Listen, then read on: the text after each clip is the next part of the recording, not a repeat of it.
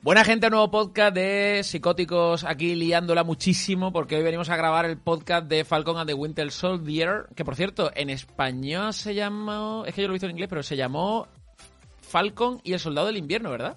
Y el Soldado de Invierno. El Soldado de Invierno. Vale, Sí. eh, ¿alguien sabe por qué han traducido uno y no otro? Primera pregunta que me hago, no- nadie lo sabe, ¿no? No, prácticamente como, como siempre. Sí, bueno, no sé, no sé. Eh, tengo conmigo a los Maru, buenas los Maru. Muy buenas. Tengo conmigo también a Jero, ¿qué pasa Jero? Buenas. Tengo conmigo a Abraham Blacante que Simbos, ¿qué pasa tío? ¿Cómo estás? Buenas tardes, ¿qué pasa? Eh, nada, eh, aquí nos reunimos otra vez, el mismo grupo que analizamos WandaVision, para que os recomendamos ver ese podcast que estuvo muy, muy fresco.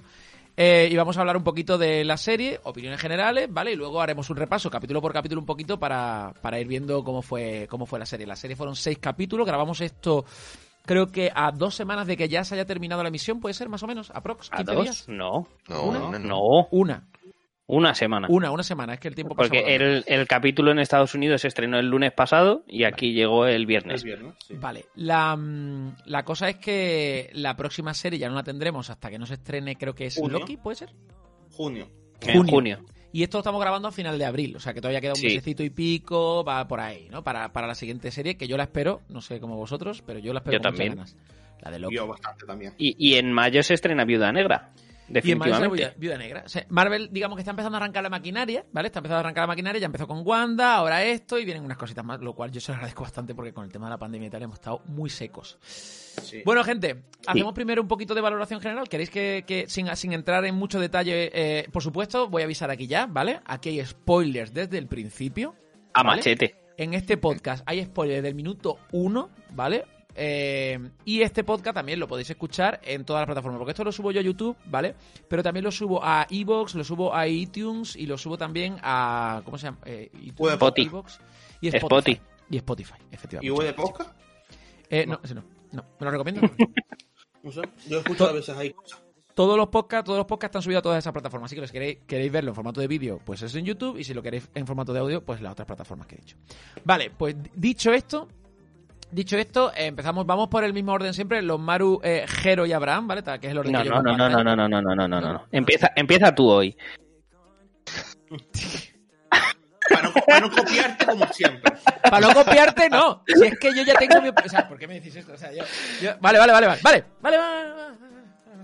Voy a empezar diciendo. Bueno, vaya a copiar de mí. Voy a empezar diciendo. esto es un riesgo, esto es un riesgo. Voy a empezar diciendo que yo tenía muchas ganas. Yo tenía muchas ganas de. de de la serie, ¿vale? Porque yo, Wanda, no sabía qué esperar, pero como era todo sorpresa, pues al final me terminó gustando a pesar de, bueno, de que me hubiera gustado que hubiera más sorpresas, pero bueno, no, dio pilla muchas teorías. Esta serie ha- ha sido mucho más terrenal, mucho más eh, realista, de alguna manera, ¿no? No tan fantasía como, como Wanda y Visión.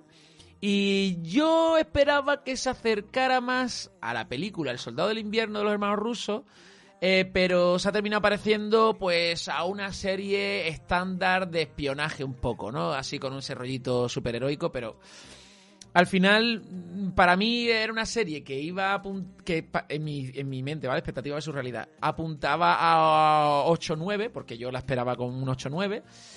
Y para mí se ha quedado eh, en un 6, 6 y medio, ¿vale? Eh, Está borracho. para- no me han convencido la pareja de protas del todo. O sea, evidentemente me gustan, pero yo les tengo que exigir porque ya los conozco del universo Marvel. Entonces les, exijo lo que yo creo que les tengo que exigir a estos personajes. Eh, los villanos de turno, pues me han parecido un poquito. ¿eh? Un poquito sencillotes, un poquito básicos, un poquito falto de motivaciones. Soy malo porque sí. Las sorpresas que ha habido, pues me han parecido que no eran tan sorpresas. Yo lo- lo- los los plot twists estos que hay de de repente quién es Power Broker, ¿no? Pues yo me lo veía venir desde el capítulo 3 y de repente pues no había sorpresa. El, efectivamente, el capítulo 6 pues es Power Broker quien toca. Entonces dije yo, bueno, pues ok, no me han volado la cabeza en ningún momento. Eh, así que esa es mi opinión, ¿vale? Y ahora, sin copiados de mí, empiezan los Maru. No, a mí me ha gustado bastante, de hecho. O sea, no, no te voy a decir que no haya sido en muchas ocasiones que haya sido obvio, porque se sabía. O sea, es que se veía, se veía a, a la legua. ¿Vale? Pero sí que es verdad que ha habido detallitos, ha habido muchas cositas que están casi sacadas directamente del cómic. Mm. O sea, ha habido cosas y detalles y el retorno de ciertos personajes del universo Marvel como tal, eh, como ya bien vimos en WandaVision con el agente Wu y demás, ¿vale?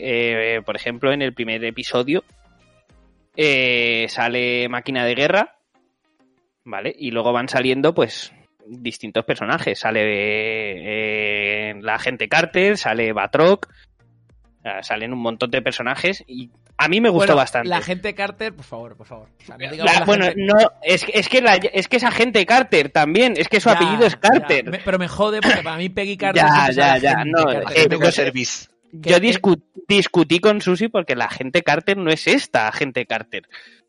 A- a que- claro, no, a ver, agente Carter Ah, para mí es Carter. Carter, que yo estoy enamoradísimo de esa mujer. O sea, me parece brutal cómo hace de, de agente secreto y el estilo que tiene cuando habla. O sea, para mí, para mí Sí, esa tía delan- sí, queda sí, tan bien delante de cámara. O sea, lo hace tan bien esa mujer. Porque tiene que Lo, ser. lo interpretó de puta madre. Tiene que ser sensual, ¿vale? Tiene- porque es una mujer que evidentemente interpreta Pero el firme. estereotipo de la, claro, el estereotipo de la mujer sensual de los 50-60, ¿no? De esa mujer de, de- de guerra, ¿no? De Segunda de, Guerra de Mundial. los 40.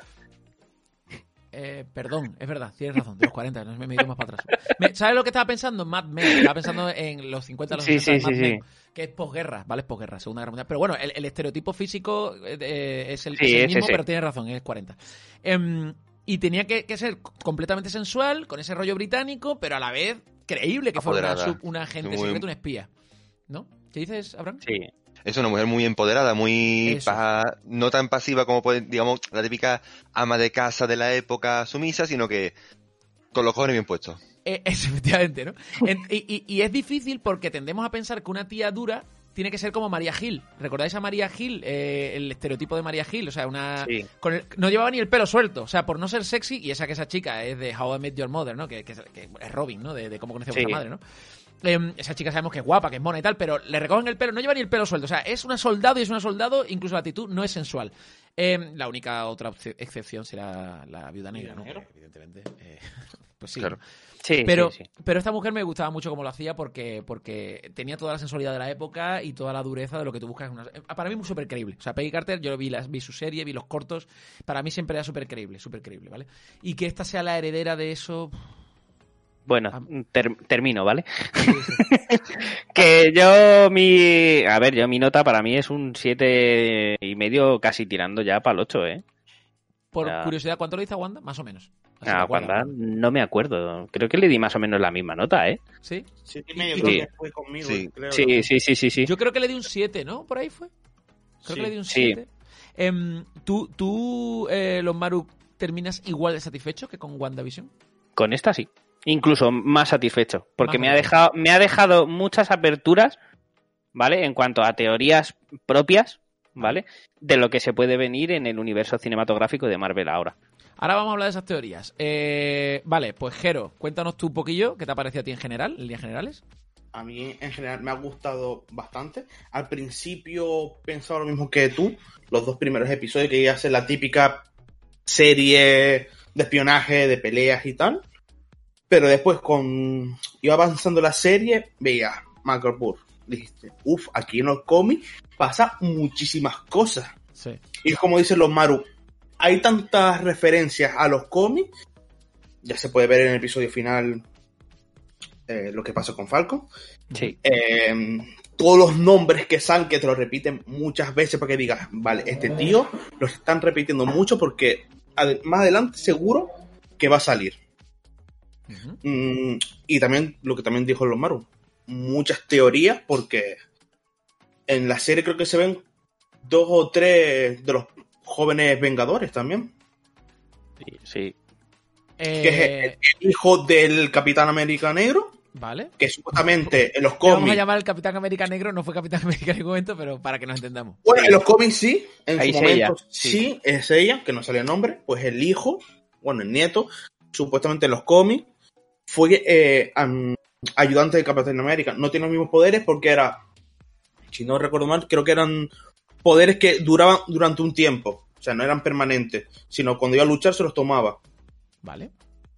Después, mm, ¿Qué más salía? Eh, sale, que hay, hay varias referencias bastante Eh, gordas que durante la serie, ahora vamos a analizarlas, los episodios. El, militar, el chico, el chico militar. Es verdad que es el nuevo Falcon. El chico militar es sí, el que es latino, que no sabemos. Sí, el latino que- Es Jaime, creo que es Jaime o algo de eso. Lo tengo aquí en noticias, a ver. eh, Vale, bueno, no, no os preocupéis. Eh. Era- bueno, era a, a ti qué te ha Joaquín- parecido más o menos? Joaquín? Torres. Joaquín Torres. Joaquín. Torres, Torres, le llaman Sargento Torres, creo que es. Sí, Sargento Además de Torres. paracaidista, porque tiene el símbolo del, pacara- del paracaidista, iba a decir. Paracaidista en el pechaco, ¿vale? Que me Sí, he sí.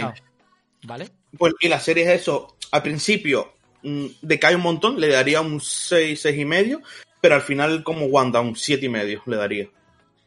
Vale, bien. O sea, para ti al final levanta, ¿no? Remonta al vuelo. Claro, Sí. porque Bucky, yo pensaba que iba a ser como soldado de invierno, en plan, no loco porque está redimiendo, pero sí cuando tenía que luchar iba a sacar su naturaleza loca. Y al final asesino. parece que todo el mundo le está soltando palizas. Dije, loco, que tú eres soldado de invierno, que eres como Capitán América. Mm, ¿Qué te está pasando? Tiene, un suero, tiene un brazo de, de vibranium además. De Vibranium. Digo, loco, que em, hasta yo te estoy dando una paliza con la mirada. ¿Qué está pasando? Por favor.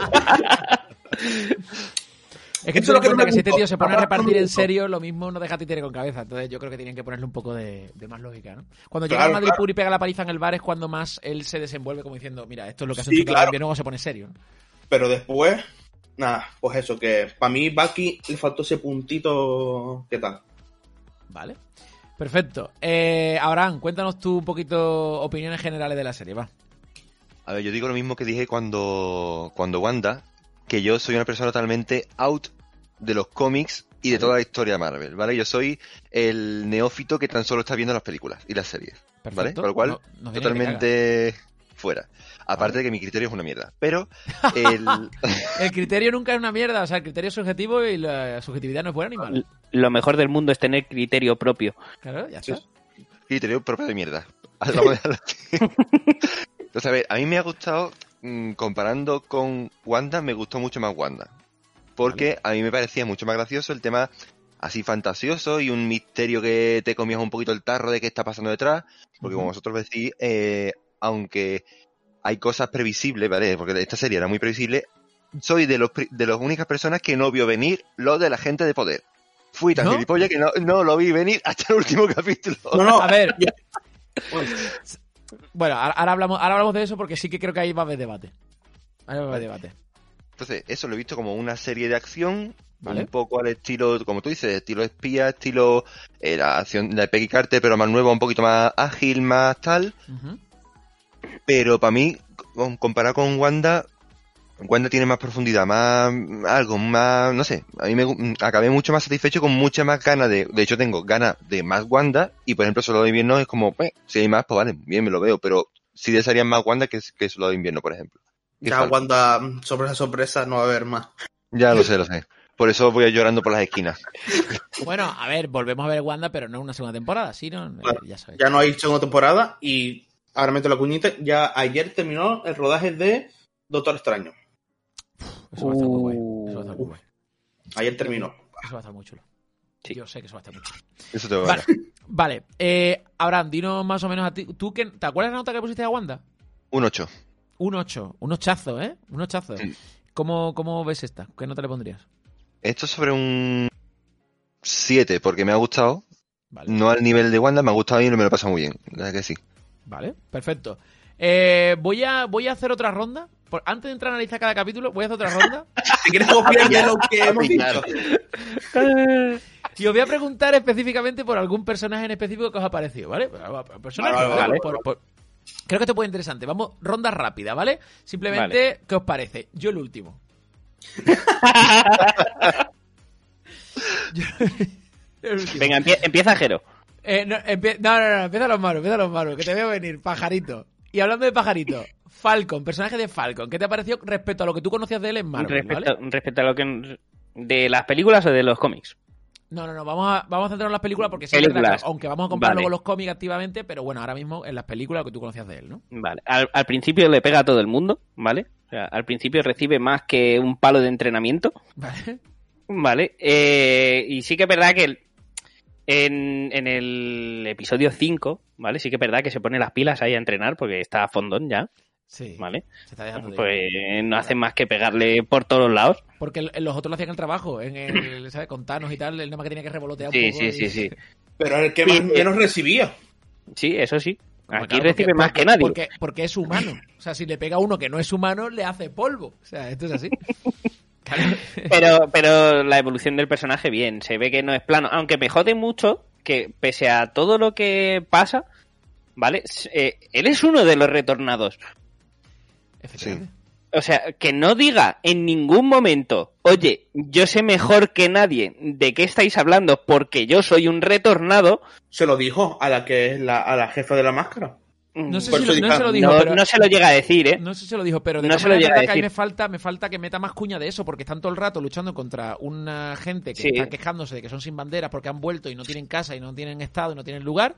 Y, y dice que yo también lo soy y no me voy por ahí matando peña, loco. Exactamente. Pero se lo dijo, le, creo recordar que le Pero dijo. no llega a eh, decírselo. Vale, no, No, se lo dice, aquí- pero dice, te entiendo, eh, sé cuál es tu causa, sé perfectamente Sí, lo que está sé pasando. lo que haces, pero no lo comparto. Y por lo que está pasando y todo, pero claro, no comparte que se estén matando. Es que a la única persona que se lo ha dicho en serio fue el del banco. Cuando fue al banco fue el único que le dijo que él había estado cinco años sin, sin cobrar nada porque él no existía. Ha sido el único, Exactamente. el único momento en el que realmente el lo ha único. dicho.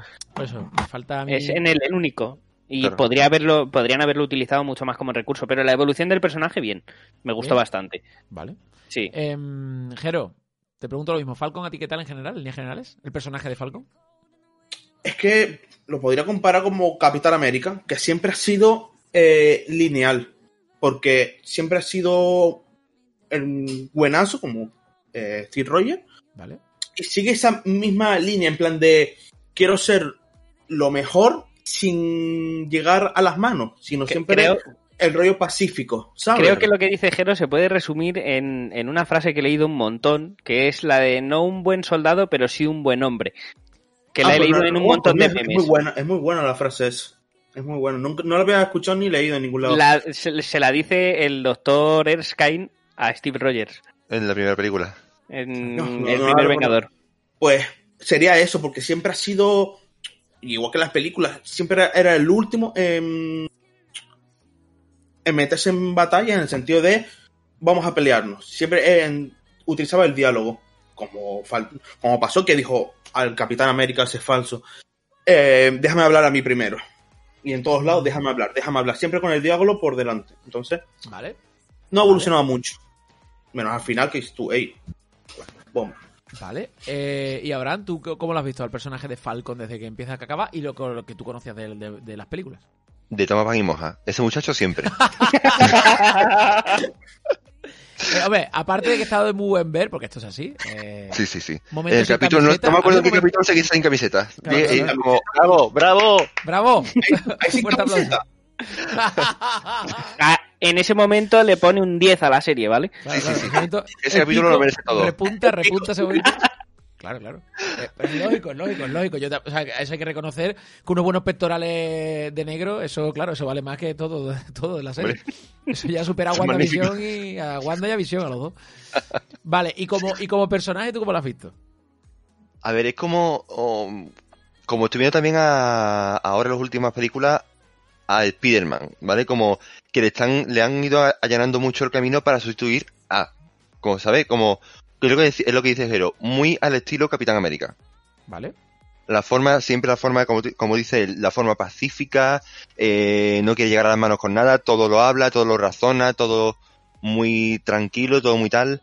Y nos da la sensación, esto pregunto a los tres, ¿vale? Nos da la sensación de que ese comportamiento que han querido que claramente tú lo relaciones, ¿no? Mentalmente con el Capitán América, porque al final tú, al final de esta serie tú tienes que ver a este tío como un Capitán América válido. ¿Y que lo conocemos al Capitán América? Pues un tío que aunque es poderoso y es un tío hábil, eh, nunca usa esa superioridad para llegar a un, a un acuerdo, sino lo que hace es tirar de la palabra, tirar del entendimiento y todo ese tipo de cosas. ¿no? Un- Una buena, un buen hombre, no, no un buen soldado, ¿no?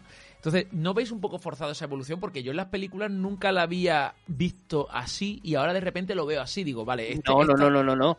Eh, eh, te voy a cortar ahí inmediatamente. O sea. Sam Wilson, cuando habla con, con el Capi en El Soldado de Invierno, en la película del Soldado de Invierno, ¿vale? Sam Wilson ya no era un buen soldado.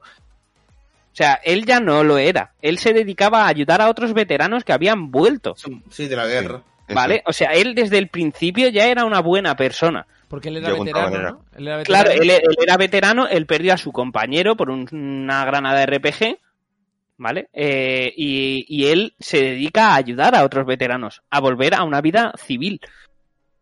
Que de hecho eso se, pa- se parece mucho, me recordó mucho en el capítulo en el que habla con Carly a solas.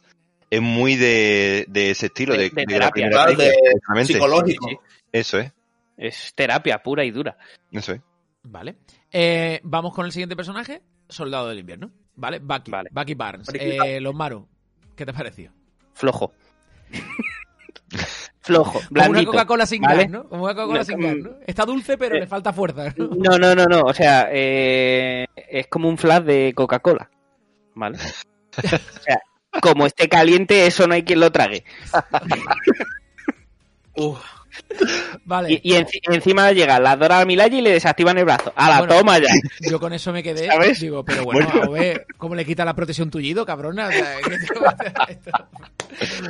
Blando como él solo. Sí que es verdad que eh, se, se ve que él tiene tormentos. O sea, es, es una de las cosas que más me agradan, que tiene muchísimos tormentos. O sea, que está atormentado completamente, hace todo lo que, por ejemplo, eh, eh, Falcon y Steve Rogers, en, la misma película de Soldado de Invierno, comentan que dormir en una cama es como dormir en una nube, que sientes que te va a absorber. Él duerme en el suelo. Sí, sí, sí. O sea, es, es eh, aunque me parece un personaje que al principio pues es muy plano, luego sí que es verdad que también tiene su curva hacia arriba. Menos pronunciada a lo mejor, pero tiene su evolución. Vale. Em, Jero, ¿a ti el Soldado del Invierno qué tal? Lo que comenté antes. Esperaba mucho más de él, no como en la serie, sino en las peleas. En plan, esa rabia con- contenida, porque se está limitando mucho, porque se ve cuando está hablando con la psicóloga que está tachando los, los nombres y tal, y que le estaba mintiendo en la cara, diciendo, no, no he hecho nada agresivo, todo ha sido pacífico por la ley, y prácticamente estaba mm, piratando coches, robando, eh, dándole paliza a la gente, y dice tú, vale, quiero ver eso durante toda la serie. No lo he visto. no lo he visto. Solamente cuando dijeron algo en, cuando fueron para allá estos dos hombres, con Falcon y Simo, y porque estaba haciendo un papel. Eh, tú eres ahora soldado de invierno. Vale, soy soldado de invierno, no Bucky. Me Vale. faltó ese puntito. Eh, Abraham, ¿tú cómo has visto a Soldado de Invierno? Mm, Yo el Soldado de invierno eh, no lo he visto. No lo he visto porque ¿Has visto Bucky, lo que- no? he visto a Bucky. No, y tampoco porque mm, a este personaje lo veo que mm, son tres personajes según donde lo pilles en la saga Marvel. Bucky Barnes, un soldado así un poquito pretencioso, muy guasón y tal al, al principio con Capitán América. Cachondillo, El ¿no? Cachondillo al principio, sí. Ahí está, un poquito vacilón. El soldado de invierno cuando le tocó lo que le tocó y ahora de repente es el lobo blanco, una No. persona atormentada, venida a menos, totalmente maleable prácticamente, porque incluso en uno de los capítulos el propio mm, nuevo Capitán América lo maneja a su antojo.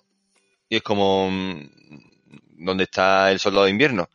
Em, como que le han Sí. apagado, le han apagado el chip Sí y la que- mitad del cerebro. Sí que es verdad que la toda la personalidad, toda esa asertividad, toda la fuerza que tiene, como cuando todavía no es soldado de invierno, pero es amigo de, de Steve, ¿no? Eh, ya no está, ese- ese- esa personalidad la ha perdido completamente. Eh, la personalidad dura, fría y distante del soldado del invierno, que aunque fuera malo o bueno, la seguía teniendo, porque cuando ya no tiene el cerebro lavado, sigue teniendo esa misma personalidad dura de serio, no hablo, ¿vale? Y estoy jodido. Tampoco la tiene ya. Y ahora es como que estoy intentando volver a ser persona, pero no llego todavía a ser persona porque estoy evidentemente lleno de traumas, pero tampoco soy ese soldado duro que consigo cosas. Por tanto, estoy como entre, en terreno de nadie, que eh, aunque tengo que reconocer que la parte del trauma me gusta mucho. O sea, de, este personaje tengo que reconocer que la parte de escribo los, eh, el trasfondo, ¿no? Escribo los nombres de la gente a la que quiero eh, resarcir de alguna manera el daño, eh, la parte en la que se ve la historia de él con el asiático que le pega un tiro, Em, la, la historia que se ve él llorando cuando es lobo blanco y le vuelven a decir las palabras, un momentazo para mí. Sí que reconozco, sí que reconozco que hay ciertos momentos en los que este personaje a mí me gusta bastante, bastante, pero es verdad que como dice Abraham también yo no he visto o me ha faltado quizás a ese, a ese personaje más parecido a los cómics, o al menos en la parte buena, en la parte mala, sí que hemos visto ese llanto, ese trauma, ese dormir en el suelo, ¿no? Todo eso me gusta bastante. Em, pero no me, no, me ha, no me ha llegado a convencer tanto como las pelis. Y con Falcon, que yo antes no he dicho nada, ¿vale? Voy a decir una cosilla. Eh, a mí no me ha gustado mucho el trasfondo que le han dado a Falcon. Es decir, eh, me parece guay cuando está investigando las escenas de acción, la pareja que hace con Bucky, me parece guay mejorable, pero bueno, me parece bien. Em, cuando, sale el Capitán América malo, pues también todo guay. Pero la parte de la hermana con el barco y eso, tengo que reconocer que me aburría. O sea, eh, yo salía eso, salía del banco, salía, lo paros así, ¿sabes? salía del banco y todo eso, y yo decía, esta parte, a ver si pasa rápido, ¿sabes? La veo porque me lo como con patatas porque es Marvel. Pero dentro de, si no, si no hubiera sido Marvel y si hubieran sido dos personajes random, o sea, si hubiera sido la paloma mensajera y el soldado de qué frío hace, yo hubiera dicho, yo hubiera dicho, pues me está importando una mierda. O sea, me está importando una mierda estos, estos dos personajes con ese trasfondo. O sea, por favor, por favor, que la paloma no vaya a llamar a su hermana, ¿vale? Mm, no sé. Sí, pero como es Falcon y como es tal, pues como fan me lo trago. Ahora, yo me pregunto, si yo no fuera fan, me hubiera tragado eso, porque lo mismo hubiera dicho, hostia, tío, qué coño hace el capítulo. yo creo que lo, hicieron porque le estaban dando un trasfondo a Bucky que irán, vale, y con este personaje, ¿qué hacemos? ¿Cómo lo ponemos en plan? Porque creo que fue en el capítulo 3 que tenía ese... Bueno, dime. No, ¿cómo lo vuelves humano, ¿no? Es como... Claro, lo están humanizando. Exactamente. Lo están humanizando y en plan de, vale, Bucky está pasando por un mal bache.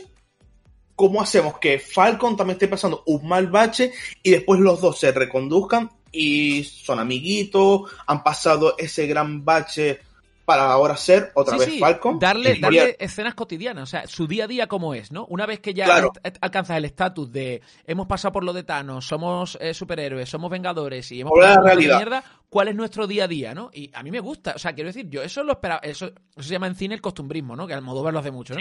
Voy a enseñar el día a día, ¿no? ¿Cómo es el día a día de, eso lo hicieron también eh, David Chase con la serie de Los Sopranos, ¿cómo es el día a día de la mafia? O sea, la mafia, el jefe mafioso cuando tiene que llevar a los niños al colegio, eso cómo es, ¿no? ¿Qué, qué, puede pasar ahí que sea interesante contar, ¿no? No, no, por supuesto que no. O sea, por supuesto que no. O sea, bien hecho, creo que no, ¿eh? eh lo que yo digo es que, aunque me gustaba que me, que me enseñaran escenas costumbristas de ellos, echan falta algún tipo de algo más. Algo me Quizás soy yo que simplemente no me ha interesado del barco. ¿A vosotros os ha interesado toda la escena de la hermana y el barco? Hombre, también le, daba fuerza al tema de que eh, Sam siempre comprendía a los malos siempre daba fuerza en plan de sé por lo que estáis pasando, tengo, de hecho lo ha dicho varias veces, tengo una hermana que está, estamos pasando con mi hermana una cosa similar, eh, sé lo que estás pidiendo, todo eso la ha utilizado también cuando en, la, en el episodio en el que se habla con la muchacha esta, ¿cómo se llama? Con Carly. Con Carly, con Carly, eh, lo dijo en plan de eh, me ha pasado esto, me pasa tal, ahora después lo analizaremos lo, cuando analicemos los episodios, pero lo utiliza mucho de apoyo para hacer que también simpatice él con la causa de los sin bandera. Vale. Em, que ya me explicaréis luego cuando lleguemos a ese capítulo cómo cojones tienen problemas económicos eh, teniendo amigos a la familia Stark, en este caso pues a, Pepper Potts, pero bueno, no sé, problemas económicos en el universo Marvel. Pero él, siempre ha dicho que no quería tener ayuda económica de los demás. Ya. Sí. Hasta, hasta que tu hermana se va a morir de hambre, lo mismo ahí nos arrastramos todos, ¿no? O sea, o eres demasiado orgulloso Falcon, ¿eh? Falcon eres demasiado orgulloso como para pedir dinero a un colega, ¿no? O sea, es que ya el orgullo... Está muerto. ¿Qué? ¿Está muerto? ¿Quién? Tony Stark. Su colega. Sí, sí, sí. Yo, Tony Stark sé que está muerto. El, el, la cosa era Pepper, Pepper, Pepper Potts. Que al final tú vas a Pepper y dices, Pepper, me das un milloncete ahí para salir de... para, para arreglar ¿Y por, qué te, ¿Y por qué te lo doy? Para tapar parches, para tapar parches del barco. vale, eh, bueno, si queréis empezamos ya a hablar de, porque quería preguntaros sobre los dos protagonistas, también os voy a preguntar sobre algunos de los villanos, sobre el baroncemo, sobre tal, pero es verdad que se nos va a alargar mucho y creo que ahora cuando salga en cada capítulo podemos hablar de ellos, ¿vale? ¿Os parece bien? Sí, empezamos con el lío. Vale, pues nada, aquí va a ser un poco, aquí va a ser un poco a lo que surja cada capítulo, ¿vale? Empezamos con el primero. El primero yo tengo abierto en IMDB, ¿vale? Se llama New World Order, ¿vale? El nuevo orden mundial, ¿no? Eh, Tiene en IMDB un 7,8 de 10. Es el primer capítulo y por tanto yo sabía ya que en este primer capítulo iba a haber acción. Abre con una muy buena escena de acción de Falcon, con los aviones y todo el rollo volando, que me sorprende mucho porque la serie cierra con una escena de persecución con un helicóptero que le cuesta alcanzarlo cuando vuela con unos jets a toda puta hostia y con el puto nuevo traje de Vibranium de no eres capaz de alcanzar un helicóptero. Igual es que pesa más. Ya. No, pero es que ese traje no tiene. Ese traje no, ¿eh? Que ya hablaremos, ya hablaremos de ese traje porque el traje nuevo es más feo que el primero. Bueno, ahora no quiero meterme en eso. Vale. Sí. Es de los cómics. Es de los, Los de los cojones. cómics. Eh, el que sea de los cómics, Es nueva calcado. justificación. es igual. Sí, sí, si no digo que no. Pero ¿por qué nunca han hecho el traje amarillo de Wolverine en, en las películas? Joder. Porque es una persona Hombrera. de licra. Hombreras, hombreras no, hombreras no, no estamos en los ¿Verdad? 80. Ver- ¿Verdad? Yo también vi, yo también vi esas, esas sombreras, Paco, esas sombreras. Y dije yo, Falcon, ¿qué haces con esas sombreras? Quítatelas. Pero es que esas sombreras también las lleva el Capi, ¿eh? Lo sé, lo, lo, y lo bien que le queda a Steve Roger, ¿eh? El Sí, que le hace, ¿eh? sí, sí, sí. No, no, bien. El mismo aporte. O sea, ¿cuánta di- ¿cuántos metros de diferencia hay de ancho de espaldas con uno que de otro? Porque aquí esto me ha... Distancia entre ejes, ¿qué distancia entre ejes hay? claro, Hombre, porque- la verdad es que el traje lo podrían haber ajustado un poco más, porque sí que es verdad que parece que, ¿verdad? Le que- pero que tendría que ir un poco menos holgado. Claro, eh, yo, yo echaba de menos más fit, más... más... Y el, el, el cráneo abierto, que parece que te van a hacer una excisión así en el cráneo y te lo van a abrir. ¿Qué que- cráneo? Pero es que eso es parte del. ¿Qué cráneo? Sí, el, el, es que es muy feo. traje, la parte de arriba no lleva. No Ah, no lleva es un casco. casco. no es un casco, es unas gafas de aviador. es una- Bueno, vale, sí. Sí. El Ah, traje, por detrás, por la nuca y por todo, menos por arriba. Es que me van a hacer así, me van a hacer una operación hacia- a cráneo abierto. Que no, No, me eh, gusta. Una buena craneotomía. Sí, bueno, bueno, ya hablaremos de eso. Vale, pues el primer capítulo, el primer capítulo es presentación de personajes, ¿vale? Vemos el status quo actual de ellos, ¿no? Eh, y creo que en este, en este capítulo no, no se menciona todavía ni a la gente 13 ni al Barón Zemo, pero sí que tenemos un cierre de capítulo con el nuevo Capitán América, ¿vale? Que, bueno, aquellos que estuvierais al día de lo que iba a ir la serie, pues esto supongo que lo esperabais, ¿vale? Sí. Yo me lo esperaba, yo me lo esperaba, pues yo decía, vale, pues esto va de un, esto va de esto, o sea, la serie va de esto, de que hay un nuevo Capitán América y tal. Y, y en este, en este capítulo también tenemos la escena de, de, de, de Falcon renunciando al escudo, ¿vale? Que es como un poco... eh, bueno, pues el, el inicio del enfado de Bucky con él, ¿no? Porque le dice, hostia, eh, rechazas, eh, Steve te eligió a ti y si tú eh, no pi- piensas que, que, que, que Steve Que se equivocó. claro que se equivoca también se pudo haber equivocado conmigo que él tuvo esperanza en mí él tuvo fe en mí y yo pues, me redimí un poco estoy intentando redimirme por, por él no Eh, el que hace de John Walker el nuevo Capitán América vale es Wyatt Russell hijo de Kurt Russell que lo tenemos haciendo de ¿qué? De ego. De- padre de Peter Quill. Efectivamente, de Ego, ¿vale? O sea, todo queda en casa, ¿vale? O sea, los que hayáis visto Guardián de la Galaxia Volumen 2, el que hace de Planeta Viviente, ¿vale? Ego es el padre de- del actor que hace de John Walker, Capitán América de Wyatt, eh, Wyatt Russell, ¿vale? Aquí también tenemos a Máquina de Guerra, una aparición estelarísima, eh, Don Cheadle, ¿vale? Pues haciendo de él, de Teniente Rhodes, eh, pues hablando, creo que es una escena que habla con Falcon, ¿no? Le habla, hablan sobre el escudo, ¿no? Sí, en, el Minsorian. Eso es. Y también tenemos la primera aparición del grupo este de los sin banderas, que como que usan una aplicación o algo así, ¿vale? Y dicen aquí ahora, digo yo, ¿qué app es esa? ¿Está en la Play Store o cómo te la descargas? No, no sé, bueno, ¿cómo es? De repente te avisan, te avisan, digo, porque no se la descarga la policía para saber cuándo van a suceder los atracos. No sé, todo como muy raro, ¿no? No, lo la- descargan. ¿Qué? Y se lo descargan, se lo descarga el. Este Claro, pero- hombre. Digo, Pero no, ¿qué la policía, clase- nadie más se le ocurrió. Claro, ¿qué clase de terrorista de mierda, ¿sabes? Son que ponen su aplicación pública donde van a hacer los en el momento exacto para que la policía vaya y te busque. O sea, Te pasó la peca. Claro, va provocando, va provocando. Y tenemos a esta chica, que, a esta actriz que se llama Erin Kellyman, eh, haciendo de Carly, ¿vale? Carly Morgetau, Morgetau, Morgetau. Morgenthor. Morgenthau, o Morgenhander, ¿vale? Em, junto con su, el grupo de sus chicos, ¿vale? Ahí tal, que pues, pues bueno, pues todo muy bien. eh, que son gente que supone que desapareció durante el Snap, ¿no? Y volvió luego durante el Blip, o no, bueno, estoy llamando Blip y Snap Sí, y no sé. sí, sí, sí, lo has dicho bien, lo has dicho Lo he bien. hecho bien, no lo he hecho bien, vale. Eh, me podía haber equivocado, me he tirado un triple, sí, os, os confieso, lo he ido, lo he ido haciendo sin pensar. Lo he ido sin pensar y digo, si cuela, cuela. Le podía haber llamado al Hander y el Klinger, ¿vale? Ya está. Em, y la chica esta, Carly, pues es como una especie de líder y tal. Esta chica, esta actriz ya la habíamos visto en la película de Han Solo. No, de Han Solo no. De la última de Star Wars. La última de Star Wars. Estaba haciendo como de Em. nativo también, ella ahí en un planeta. Es la pelirroja que sale al final. Era, Ni idea, ni.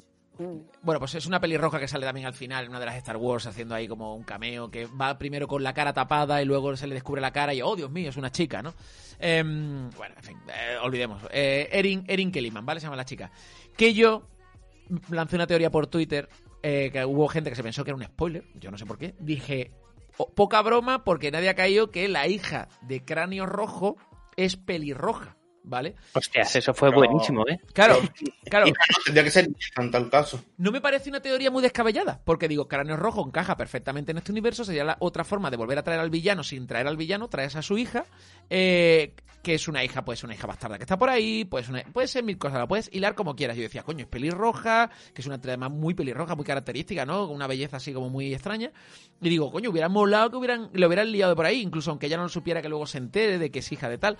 No sé, eh, digo, mira, pues hubiera sido gracioso, ¿no? Aparte que la hija de Cráneo Rojo estuvo en los cómics liada con Crossbones, enemigo de Capitán América, que sale en, en Civil War y todo el rollo, ¿vale? Sí. Digo, oye, pues mira, pues hubiera sido una forma interesante de meter al personaje sin meterlo y tal. Al final, pues no, no sucedió, pues no pasa nada. Vale, chicos, este primer capítulo a vosotros, ¿qué os parece? Os dejo aquí la pregunta sobre la mesa y que la responda quien quiera. ¿Qué os parece este primer capítulo? Tú lo has dicho al principio, es de introducción de los personajes y situarte en donde están ahora mismo. La, la verdad es que a, a mí el primer episodio me gustó bastante el inicio porque es como la segunda película de los Vengadores. O sea, empieza directamente al turrón. Sí. Eh, empieza directamente con palos, ¿vale? Porque a, a Falcon ya te lo han presentado en las películas, ¿vale? Ya conoces al personaje, pero lo que quieren es darte profundidad en el personaje, Vale. ¿vale? Y Em, ya está. y la presentación del- de los villanos, porque sabemos a la Carly esta y tenemos también al nuevo Capitán América. ¿Esto a alguien aquí le cogió de nuevo esto? O sea, quiero decir, sobre todo el Capitán América, porque Carly no, No. era nada. No. No. Em, Y mira que me he visto recoger de nuevo las cosas, pero no. No, el no, Capitán o sea, América ya está el, fin- final del capítulo. El, el capítulo supone que es para que tú te quedes. ¡Oh! ¿Qué ha pasado, no? O sea, el Capitán América. ¿Alguien de, ¿Alguien de aquí le pilló en plan. ¡Oh! ¿O es simplemente. Ah, pues mira, ahí está, con la cara de. Que le queda No, bastante no, a- a- No, mira, me pilló que no sabía quién era. Dije, ¿quién coño es? Y ya No, está. es- como dije, es de introducción, de introducirte en la situación donde están, qué enemigos van a estar durante la serie y al presentarte capitán- al nuevo Capitán América, entre comillas. sí, Y ya está, Bueno, porque no, ah. no puedes contar nada más. al señor Frederiksen vestido del Capitán América.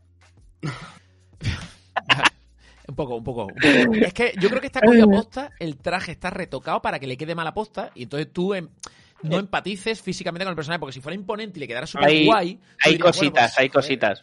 Es que el traje ese es de US Agente. Sí, de hecho pierde el blanco porque eh, pierde la inocencia que tenía Steve Rogers, por ejemplo. Bueno, bueno, bueno, bueno. No te montes la poesía de Calderón de la No, no, no, eh, porque eso, eso, eso son, son Sí, cosas que he eso lo puedes leído, ¿eh? quitar, sí, pero es prácticamente igual a Sí, los es, es el la- traje, sí, es el traje es de el traje. la pero después se lo cambió. O se le queda mucho mejor. O haber subido masa muscular, porque ahí la cara, te digo que le faltan dos deditos que baila la- el casco. Vale, eh, bueno, pues primer capítulo. Abraham, ¿a ti qué te parece este primer capitulillo? Yo prácticamente lo mismo que Lumaro. Me gustó mucho el inicio, porque era, como dice él, muy entrar al turrón, muy acción, muy tal, muy vengadores. Después el otro fue en plan de, "Eh, vale, tiene que empezar de alguna forma. Vale. Me gustó mucho la reunión de, de Falcon y la hermana en el banco. Me recordó un poco a tu reunión en el notario. Como la hermana, la hermana mirando con cara de, ya, vaya dos, vaya dos, vaya dos que, se me, que me han tocado. Vale, pues bueno, pues este primer capítulo de introducción, reseñable, reseñable, lo que hemos dicho cada uno, tampoco tiene mucho más, ¿vale? Pasamos al siguiente porque a- a- la serie se va a ir poniendo más polémica a medida que avancemos en los seis capítulos, ¿vale? El segundo capítulo, que tiene un 7,9 en eh, IMDB, sorprendentemente mejor al primero en puntuación, eh, se llama The Star Spangled Man, que sería algo así como el hombre de la, ban- en la bandera... El hombre estrellado. El hombre estrellado. eh, El hombre estrellado y su plan. eh, ¿y, su, y su plan? No, no, no, es- el hombre estrellado.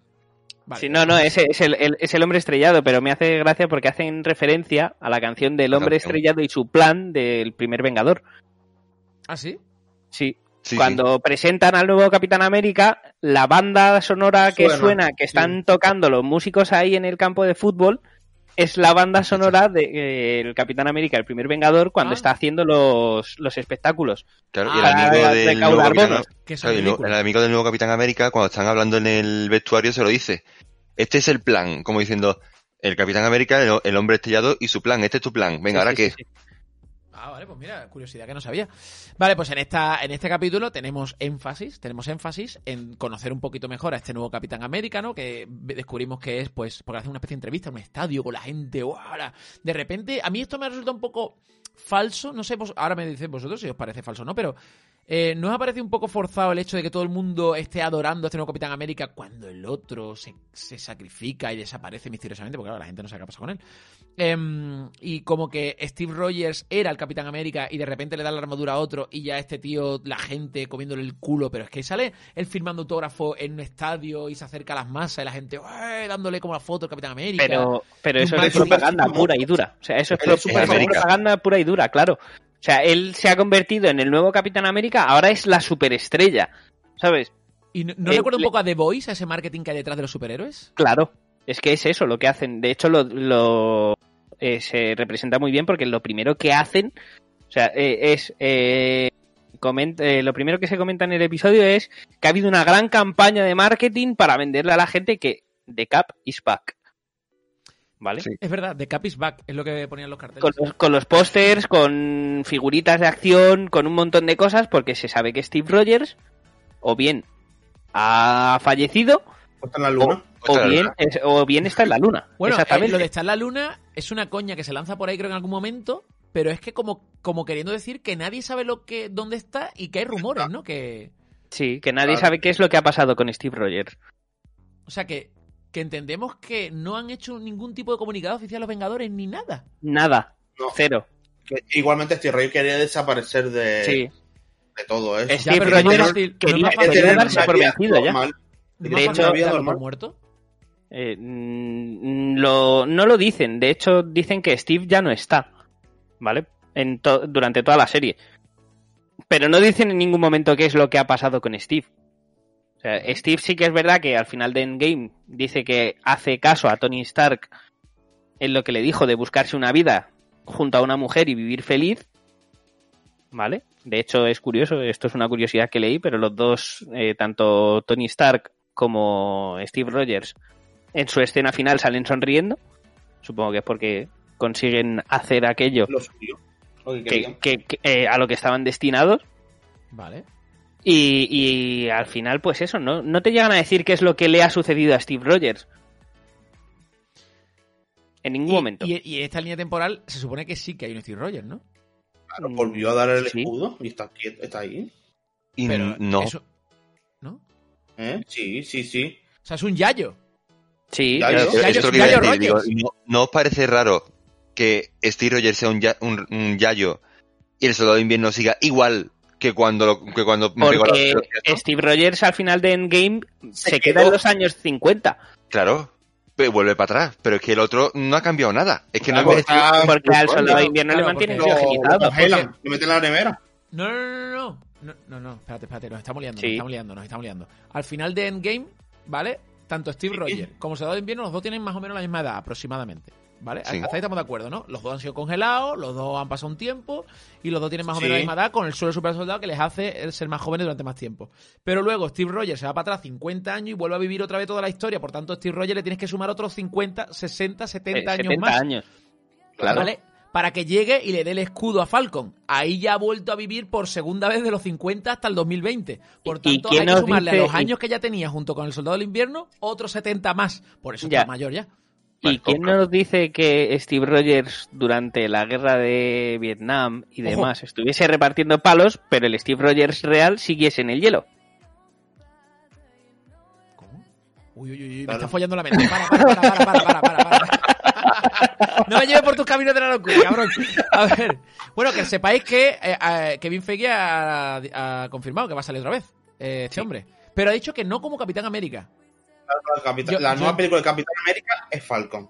Está confirmado. Sí, claro, sí, Capitán sí. América 4. Pero yo creo que Steve Rogers va a volver a salir no como Capitán América, sino como Steve Rogers. O sea, quiero decir, el, el- el actor volverá a interpretar a Steve Rogers de alguna manera, ¿vale? Eh, que será guay, será un momento chulo, pero será un cameillo, será algo así, ¿vale? Sí, Capitán Hydra. ¿Sería? Capitán Hydra. Ojo que, ojo que Oh. se vienen los what if, ¿eh? Ojo. Ojo que se vienen los what if. Sí. Bueno, en este capítulo, ver. este segundo capítulo, también sale este chico que se supone que es Falcon en los cómics, no sé qué, Jay- Jaime, ¿no? Jaime, que es el chico latino este, ¿vale? Joaquín. Joaquín Falcon. Torres.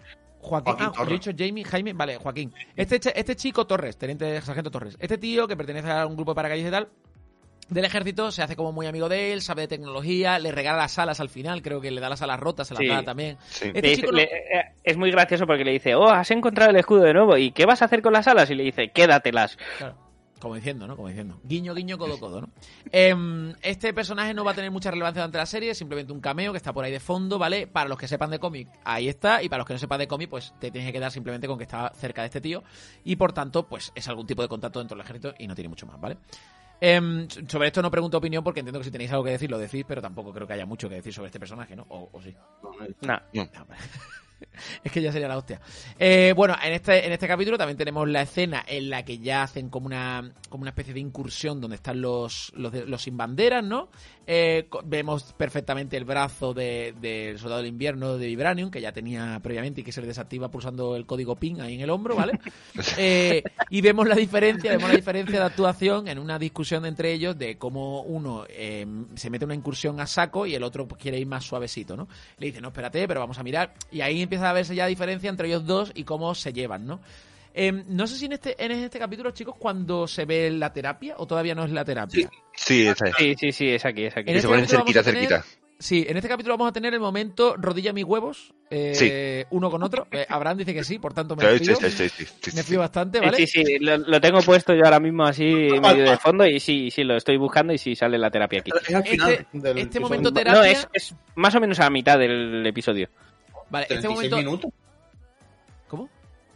Al minuto 36. Sí, minuto 32 es cuando sale la psicóloga.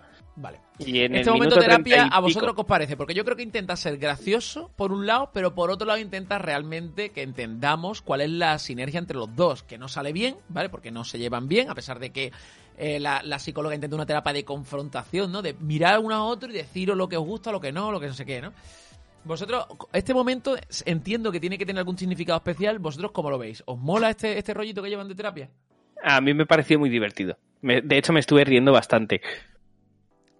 Momento de, de meto la rodilla a los huevos, eso está... No, no, Ese el, niño el mo- pequeño. el momento, el mo- sí, exactamente, el momento de, eh, pero se puede saber qué estáis haciendo, o sea, estáis jugando a ver quién pestañea más tarde. Sí, sí, sí. Era niño Me estuve riendo muchísimo, ¿sabes? En plan de mm, dos tíos adultos que han vivido las, la, la destrucción de la mitad del universo y, y que han vuelto de esa destrucción de la mitad del universo y que los dos están ahí Claro, en la- plan niño la- pequeño. Claro, pero yo creo que están en plan niño pequeño porque realmente ellos no quieren ir a terapia. Ninguno de los dos quiere ir a terapia. Lo que pasa Ninguno. es que eh, a Falcon le obligan en ese momento porque le dice la otra, no es una no es una petición, es una orden, te metes dentro. Y el otro es que le obligan a terapia para que le sigan dejando estar en activo o algo así. Pa- No, para que le den el indulto total. Por Vale. todas las acciones que ha cometido como el soldado de invierno. Entonces están Si entre no- comillas obligados.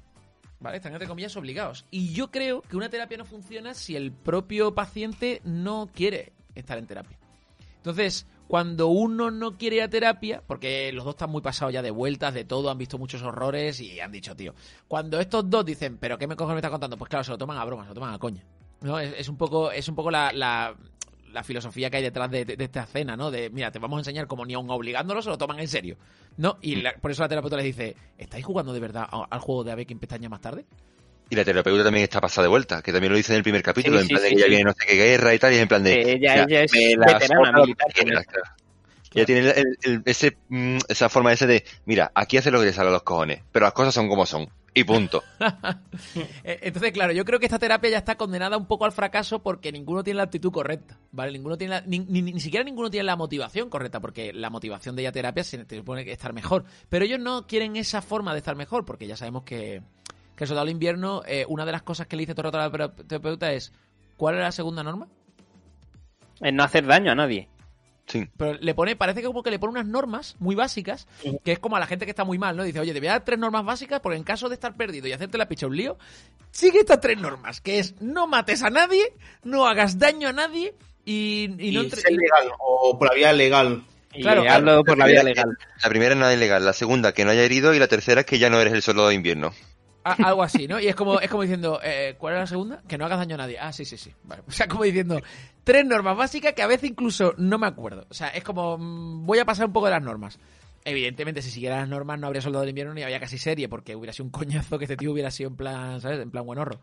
Lógicamente, lógicamente sabíamos que esto no va a suceder aquí, de hecho, en este capítulo, que, por cierto, es el momento en el que se enfrentan por primera vez a todos estos sin bandera físicamente, ¿vale? A hostias, ¿no? Sí. Em, no da la sensación de que son demasiado poderosos para no ser militares ni nada, sino son, son chavales que han cogido, se han tomado el suero, son eh, poco menos que abandonados de la guerra, ¿vale? Son chavales ahí abandonados de la guerra, en campo de refugiados.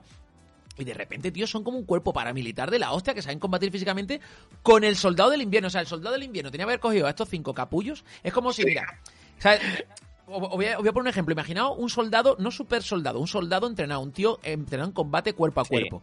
Que coja a cuatro desgraciados como yo, o cinco desgraciados como yo, y le cueste pelear contra, contra cinco como se. O sea, nos tiene que reventar.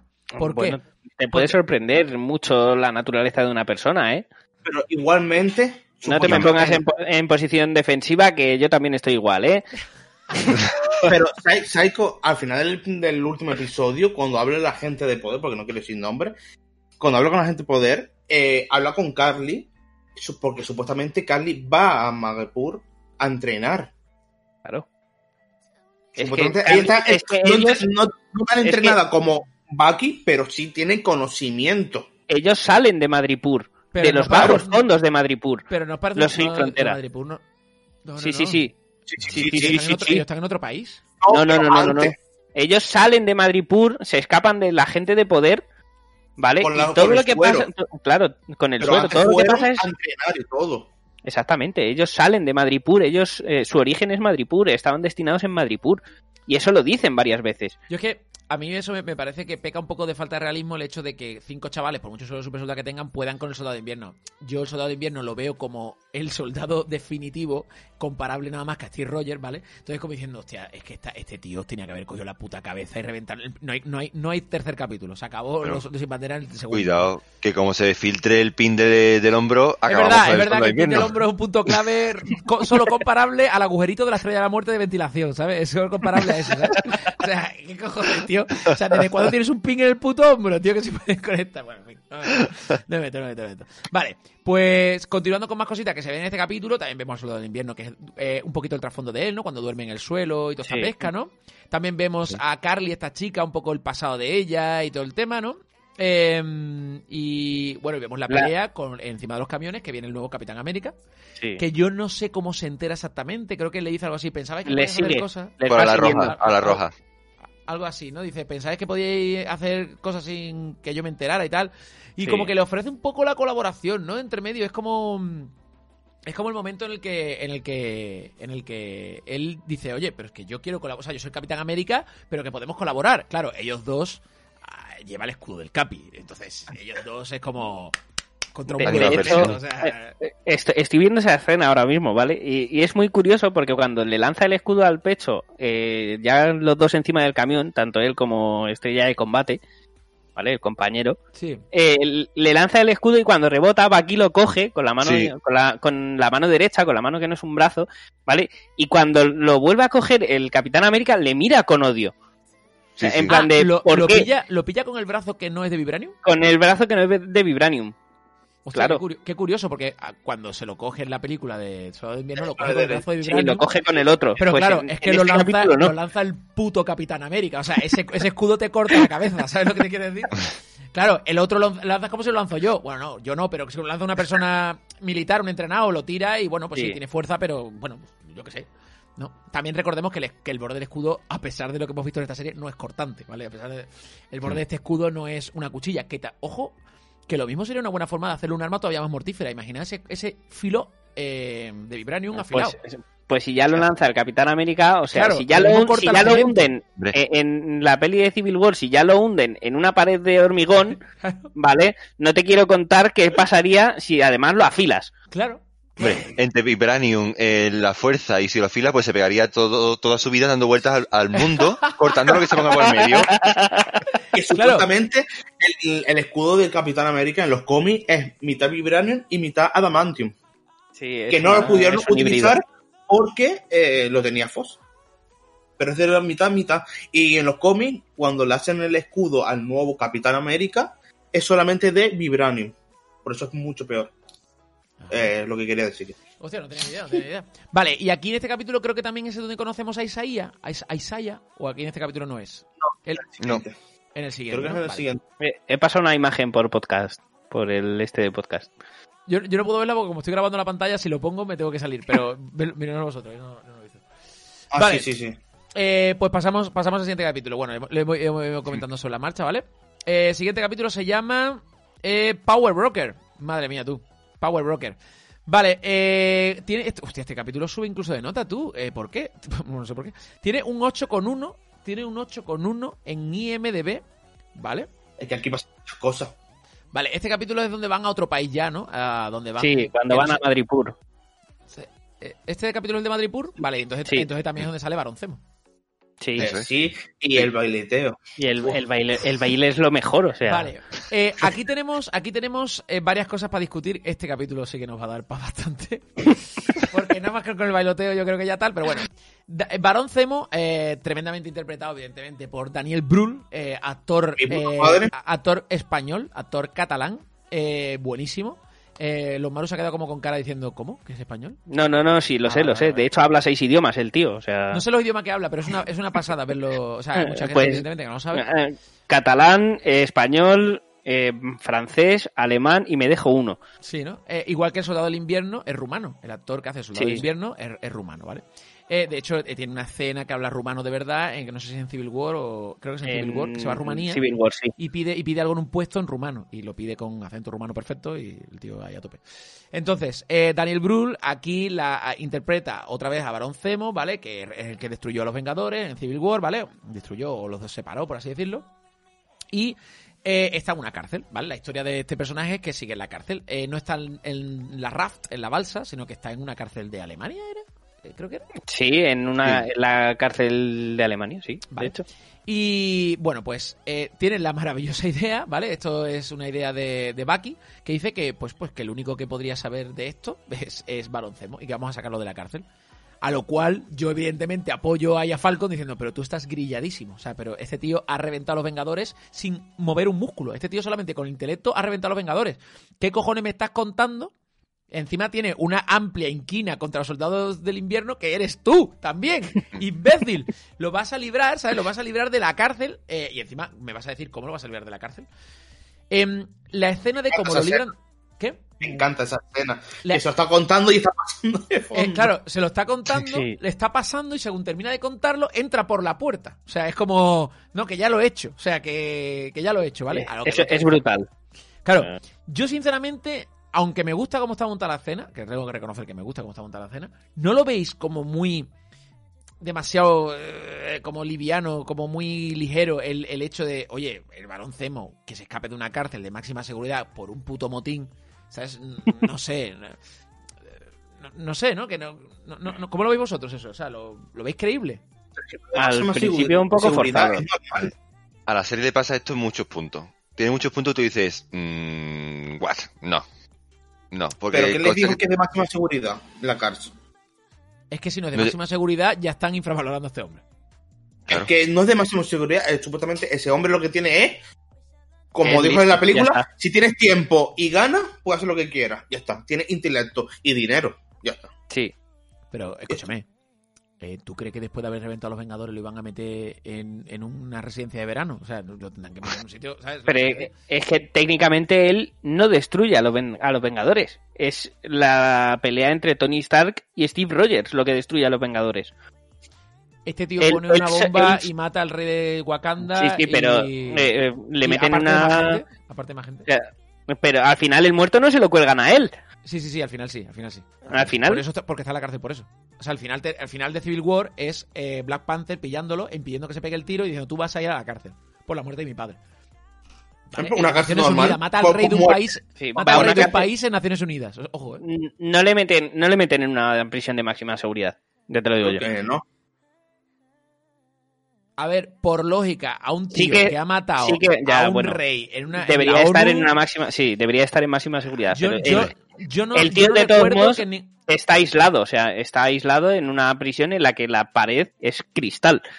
O sea, tampoco ver, puede yo- hacer mucho. Yo no, soy, yo no soy experto en cárceles y yo viendo lo que veo no sé decirte si es máxima de seguridad o no, ¿vale? Simplemente uso la lógica peliculera que tengo en la cabeza. Pues un tío súper peligrosísimo, un súper villano, no va a estar, en lo que he dicho, una residencia de verano, va a estar en un retiro espiritual. Evidentemente yo creo que estaría en una casa de máxima seguridad de Alemania.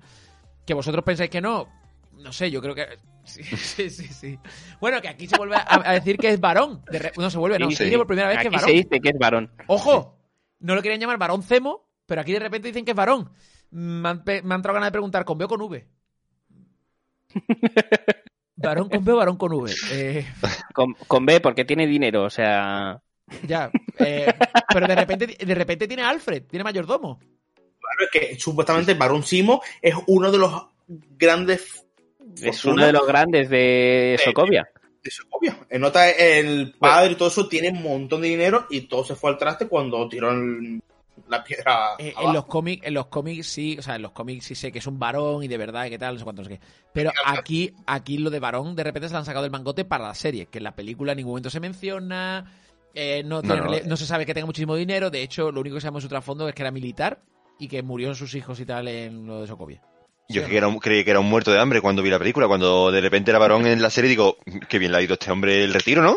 Eh, Kiligua, eh, Kiligua. Se ve, se ve, ¿vale? Esto es lo que yo intuyo. Es que lo de varón se lo quitaron de medio porque quedaba un poco raro, ¿vale? Eh, preferían hacer la historia de un militar traumatizado, pues con un gran intelecto, que tiene una motivación de vengar a su familia porque los soldados del invierno, bla, bla, ¿vale? Eh, bueno, los vengadores, bla, bla. Em, pero pero eh, se ve que para la serie dijeron, oye, es que estaría bien que fuera lo de varón porque necesitamos que tenga muchos recursos para poder justificar las idas y venidas y los costes y tal. Em, vale, pues venga, eh, queda un poco raro que recuperemos de varón, no, tú, lo dices ahí por en medio y como la gente en los cómics ya lo sabe, pues ya tiene la mitad de la audiencia pillada y la otra mitad porque sabe que se suba al carro. O me imagino que fue un poco así, por eso no lo mencionan en las pelis aquí sí, porque ahora conviene mencionarlo y conviene recuperar el tema de varón. Vosotros en eso no tenéis, no habéis tenido problema, excepto Abraham que no lo sabía de los cómics y de repente se entera que tiene título nobiliario, ¿no? Claro. En el momento que llegan a un garaje y hay un montón de coches y de, eh, de- de coches de lujo, de lujo antiguos, después un avión, un abrigo que parece que han matado tres zorros para hacerse el abrigo. o sea que, Y un oso polar, ¿no? Que que- hombre, digo, ¿qué, qué está pasando aquí? Sí, sí, sí, la verdad es que la- a mí queda un poco forzadillo, pero bueno, vale, bien. Y aquí pues tenemos toda la escena también de cuando van con los niños, ¿no? Que intentan averiguar, tuve por aquí, yo voy por allí, tuve por aquí, intentan averiguar, el balón se hacer con los niños con caramelos, nada extraño, ¿vale? Un hombre que se acerca a hablar con niños y caramelos en la mano. Sí, sí. Esto, Y me nuestro- encanta, la- dime, se ven los adultos detrás, en, eh, alrededor de los niños, como hablando en plan de, que se está acercando, pero no veo que nadie se acerque, se lleve a los niños, en No, plan no, de, no, o sea, deja a los niños que coman caramelos del, del, Del del señor extraño con el, con el abrigo de zorro. Es que no, entiendo. sí, Nada, es que- nada puede salir mal de ahí. Queda raro, queda raro eso, tío, y, y- y me gusta mucho porque él se, le da caramelitos y la escena es, será nuestro pequeño secreto, ¿vale? No se lo conté a nadie. Y digo diciendo, madre mía, tú aquí el acosador sexual de los niños, chaval, el depredador sexual de Socovia, ¿sabes? Digo, pero bueno. Ok, ok. Eh, tenemos un poquito más de trasfondo, ¿no? Del tema de... de de los de los cómo se llama los sin banderas los sin banderas ¿no? creo que porque claro aquí Sí. estamos viendo de dónde salen a dónde están y tal eh, y algo más reseñable este capítulo. Bueno, sí, lo de Madripur, ¿no? Toda la escena de Madripur, ¿no? Sí. Sí. Vale, yo tengo que reconocer que cuando llegan a Madripur y yo ya veo el ambiente nocturno de neón totalmente cyberpunk, ¿vale? O, totalmente o parcialmente cyberpunk, eh, aparece el primer skyline de, de Madripur, eh, a mí me mola, porque yo llego a parar ese fotograma y reconozco las tres towers más altas de Shanghái, las tres, los tres grandes torres estas de Shanghái que hay, yo las llego a reconocer en el skyline, en- puestas en otros sitios y tal. Se ve que han mezclado grandes edificios de Asia, de tal, de muchos sitios para, para hacerlo guay. Me ha encantado. O sea, yo cuando llega esa escena nocturna y tal, yo ahí se me abre la boca como, ¿vale? Y encima escucho Madripur, que yo ya sabía de los cómicos que iba. Digo, guau, me empiezan los suburbios de Madripur, esto va a molar. Digamos que aquí es donde yo me subo al carro de la serie ya a tope. Fan de Marvel total y digo, guau, me flipa, me flipa, me flipa mucho, ¿vale?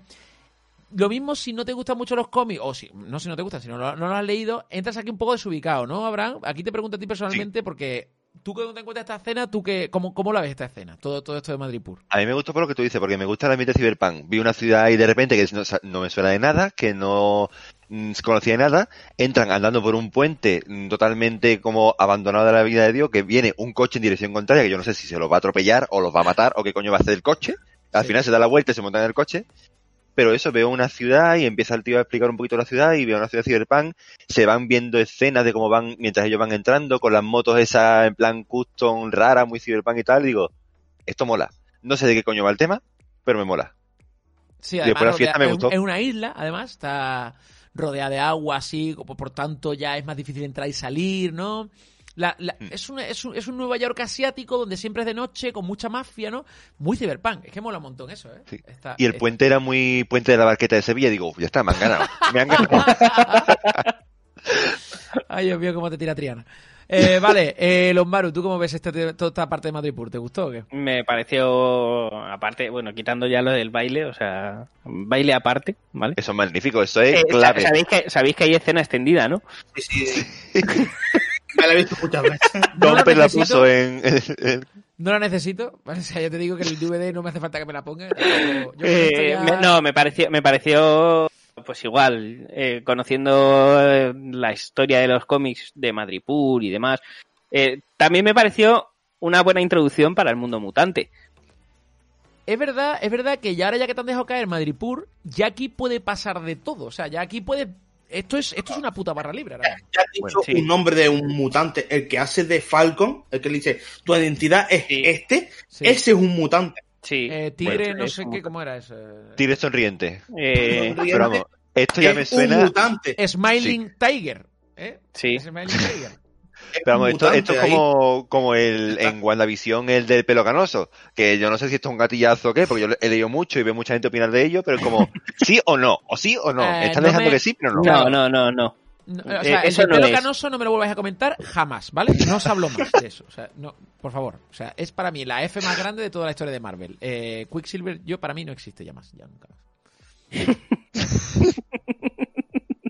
¿Vale? O sea, Pero sí, sí, el- es, es la introducción del mundo mutante en el universo Marvel, por fin. no, no me no vendas sé. la moto, o sea, no me. No, no, o sea, no. Ya estás vendiendo la piel del oso antes de cazarlo. O sea, no, por No. favor, tío. Sabía, hombre- sabía que me ibas, a, me ibas a hacer la liada en esta serie. O sea, hay que- No, pero joder, o sea, Madripur, o sea, todos los eventos grandes, gordos e importantes que han sucedido en los cómics han tenido que ver con ¿Cómo se, diría, mutante. ¿Cómo se diría la ciudad de Madrid pobre en inglés? Madripur. Vale, pero un Domper, inserta aquí Eh, un. voy, ¿Vale? O sea, Netgear para edición, ¿vale? No lo he podido evitar, tío, es que de repente me ha venido. Eh, a ver, solo me ha faltado decir que, que, que Man- eh, no es que he visto una sombra, es Magneto volando por los No, tejados no, de no, Madrid. no, tam- tampoco, tampoco tanto, ¿eh? No. Tampoco tanto. Lo ves no tiene que aparecer ah, por ahí porque lo ves no prácticamente Seguro. vive en Madrid. Bueno, bueno, Prácticamente vive cuando le sale a los cojones, porque no me jodas. No, no se menciona Madripur en 10 películas de los X-Men y ahora de repente vive en Madripur todo el día. Así que no me jodas. No, en los cómics sí. En los cómics vive en Madripur. Prácticamente vive ahí. Que le gusta la fiesta. Bueno, sí, eso te iba a decir, que le gusta la fiesta. En los bajos fondos, más bien. Jero, ¿a ti qué te pareció Madripur? Toda esta zona. Eh, como dije al principio de esto, aquí es que abre muchos muchos frentes. Muchos bastante. melones, ¿no? Sí, sí, date cuenta, como lo dijo los Maru, eh, este hombre que hace de Falcon, bueno, la entidad ya es un mutante. No quiere decir que abra el mundo mutante, que ojalá, ojalá que los meta ya, por favor, los deseo. Pero, Me está viendo la cara, me está viendo la cara. Como que no. Estoy poniendo cara de chupalimones, ¿vale? Sí, para, la es. gente, estoy viendo. para la gente de podcast, para la gente de podcast, cara de chupalimones, ¿vale? Eh, no, pues porque, porque cada vez que escucho los mutantes ya me chirría, porque digo, yo lo quiero, pero me la están colando una y otra vez. Bueno, y también, yo Hablando- creo que están soltando nombres para decir, eh, lo metemos, vale, lo esperábamos. No lo No. metemos, no, no, solo estamos dando referencia. Te la metemos, mejor dicho. A ver, porque me la están metiendo cada dos por Y bien doblada. Sí, sí, totalmente.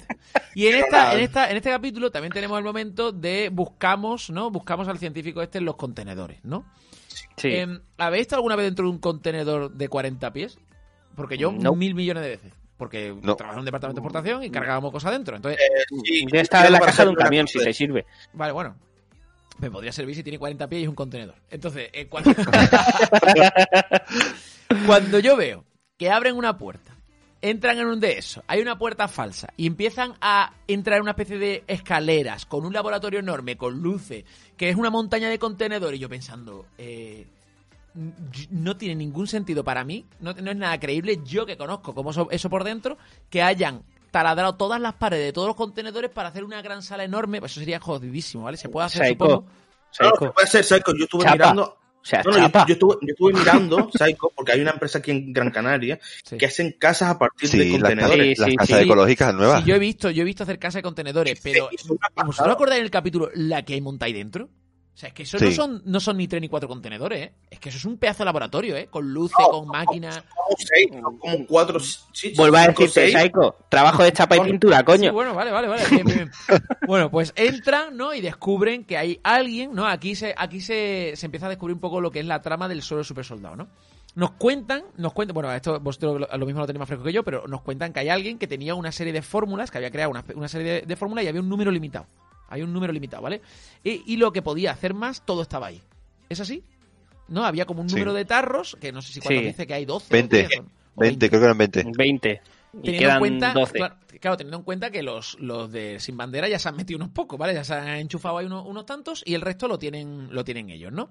O van en un cargamento o algo así les dice, ¿no? Y que él, él está intentando replicarlo ahí más. Entonces, pues claro, evidentemente... eh, No, no, no. Él es, el, él es el que lo perfecciona.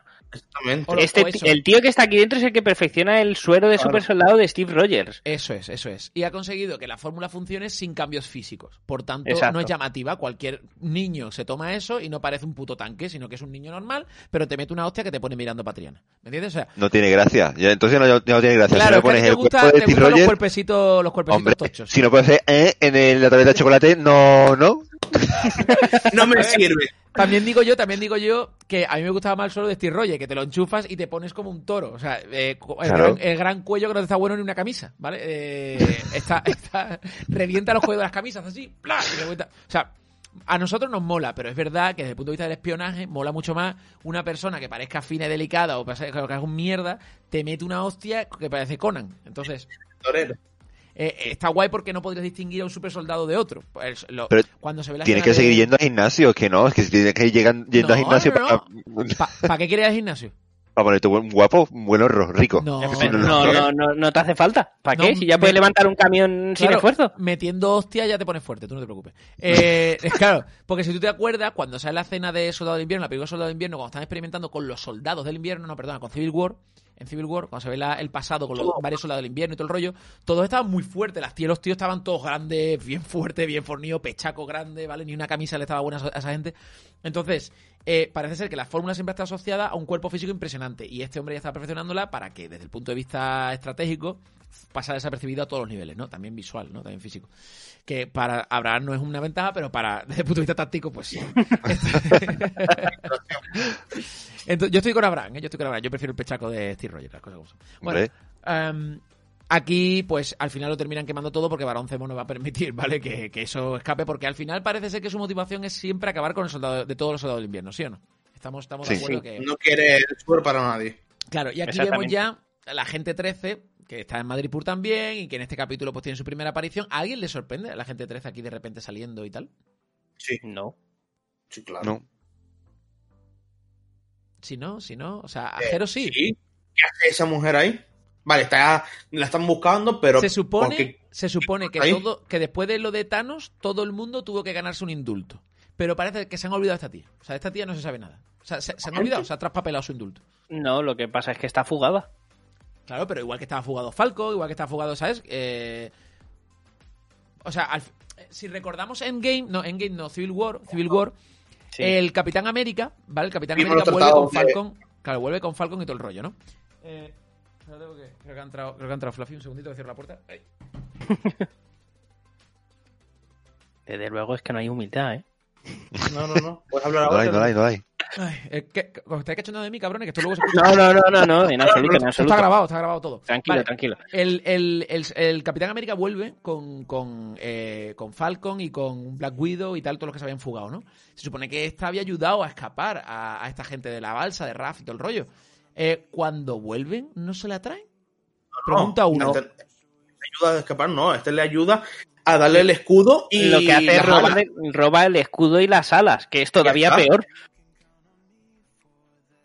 Es peor robarle escudo y las alas que. eh, Básicamente dejar está, el- roba- está robando, está robando material militar, ¿vale? Eh, a, los, a los Estados Unidos. O sea, eso de América.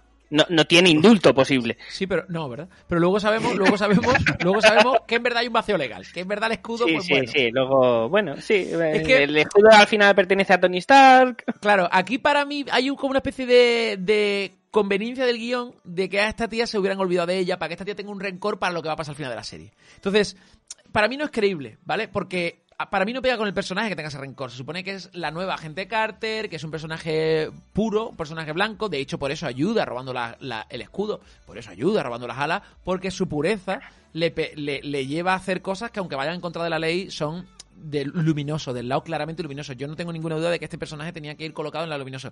Recordemos que también fue un interés amoroso de Steve Rogers. No me Sí. encaja para nada todo el tema de vuelta de tuerca de este personaje. A mí, ¿eh? ¿Vosotros cómo lo veis? Ni a mí tampoco, A mí tampoco. yo lo dije. No, no se encaja, ¿no? A los No, Marus no, sí un poquito. No, los sí. termina de encajar del todo. Y aquí tengo que decir lo que te pasó a ti, Psycho. Yo desde el capítulo que este pensaba lo que pasa. Pero Bueno, más podemos, decirlo, adelante podemos, podemos decirlo porque hemos dicho que va a haber Sí, spoilers. uno. va- vamos a pensaba machete. que esta mujer iba, porque vas a la casa, tienen cuadros reales, porque di- dicen Sí. que los cuadros que están expuestos en los museos son falsos. Y yo, mm, tienes mucho poder, va a decir eso. Y vive en X. Madripur y parece que se mueve con soltura en Madripur, ¿sabes? Que- A ver, Y- tiene y que se mueve la alta esfera de Madripur. posible. Dije yo, vale, esta es la gente de poder que se habla. Pero luego, en el episodio 5, aparece un personaje que en los cómics es nivel Valeria, ni furia. Valeria, ¿no? Val, ¿no? Se llama. que es nivel ni furia, porque en, en los cómics está ¿De Hydra? enamor. No, no, no, supuestamente pasa por varios Bueno, sí, agencias, por así decirlo. O sea, por eh, Valeria, Val, la del pelo morado, esa mujer del pelo morado. Luego en el capítulo 5, esa mujer en los cómics llega a ser de Hydra y es una super Hydra, de Hydra. eh, eh, ¿cómo se llama? El Leviatán y de... Y Sí, Sword, es me- Sword, llega creo. Hydra y no sé qué más. o sea, Bueno, está enrollada con Nifuria. O sea, tuvieron su tal... hubo tema, hubo temazo ahí con hubo Nifuria. mucho tema. hubo tema. Hubo temazo. Pues yo dije, dije yo, aprovecho esta mujer, dije yo, eh, que a lo mejor esta es la de poder y me Claro. estuve confundiendo con, con la, Te- con la hubiera de tenido sentido, hubiera tenido sentido que esa tía hubiera sido Power Broker, la verdad. exactamente, Sí. totalmente, porque tiene poder para... Por implicaciones Parar de todo. espionaje, o sea, por ser una super espía, dices, hostia, pues es pu- una pos- posible que es una espía doble, que juega dos bandas, está en el gobierno, pero no tal. A mí todo el desarrollo de, de la gente 13, a mí se me ha quedado un poco mohino. Yo digo, bueno, pues es un personaje de la luz que lo recuperan aquí un poco porque lo han dejado abandonado, ok, pero ahora digamos que es como la buena acción de Falcon, ¿no? Yo te traigo conmigo para que veas que me sacrifico, la promesa que te hago la cumplo hasta el final, la llevo con todas, no me voy a olvidar de ti. Como que, como es, es un personaje que ayuda a que Falcon, pues lo veas más Capitán América pero al final le dan como una vuelta de tuerca de que voy a vender secretos y tal, y digo, hostia, pero ¿por qué hacen esto? Si este personaje es luminoso, se enrolló con Steve Rogers, o sea, no, no me enca- su, su tía era, bueno, su abuela era Peggy Carter, cojones. Es su tía. ¿Es su tía? Ah, vale, pues su tía. Sí. Sí. El primer instinto ha sido el bueno, me cago en la puta. Bueno, El triple, de entra, no entra, no entra. no entra. Claro. He tirado un triple y como que pensaba que no iba a entrar, he tirado otro y el propio segundo balón ha tirado el primero. Es que. Bueno, pues. y- ah, bueno, y también. Fíjate, momentazo, momentazo de este capítulo. También tenemos a Barón Zemo poniéndose la puta máscara, tío. Sí. O sea, Sí. que la máscara no le dan en ningún momento ningún tipo de explicación. Cualquier psicópata tiene una máscara en su coche, ¿verdad? Eh, un varón, Correcto, la máscara, la máscara de, de varonía que te dan en, en Socovia, ¿vale? Pues Sí. la típica máscara que allí- aquí tenemos galones, pues allí tienen máscaras. Le pone una, se pone una máscara, además bien gorda la máscara, una máscara de invierno así tocha, ¿vale? Porque hace mucho frío en Socovia. Se la pone eh, cuando... reparte. Y No, de pero- repente. Claro, pero la ve, se la coge, se la guarda, no dan explicación ninguna, termina la serie y sigo sin tener ninguna explicación de la máscara. es para, los- para la gente de que es fan de los cómics. Claro. Uh, Para tener una referencia de muy dura. quién es. ¿Qué? O sea, o sea, Jero, me está diciendo que lo hacen para la gente de los cómics. O sea, es Es fanservice. un ¿vale? guiño, está- es un, es un guiño, como No, no, muchas un cosas guiño que hubiera sido, un guiño hubiera sido. No, me, no, Jero, Jero. O sea, ¿Qué?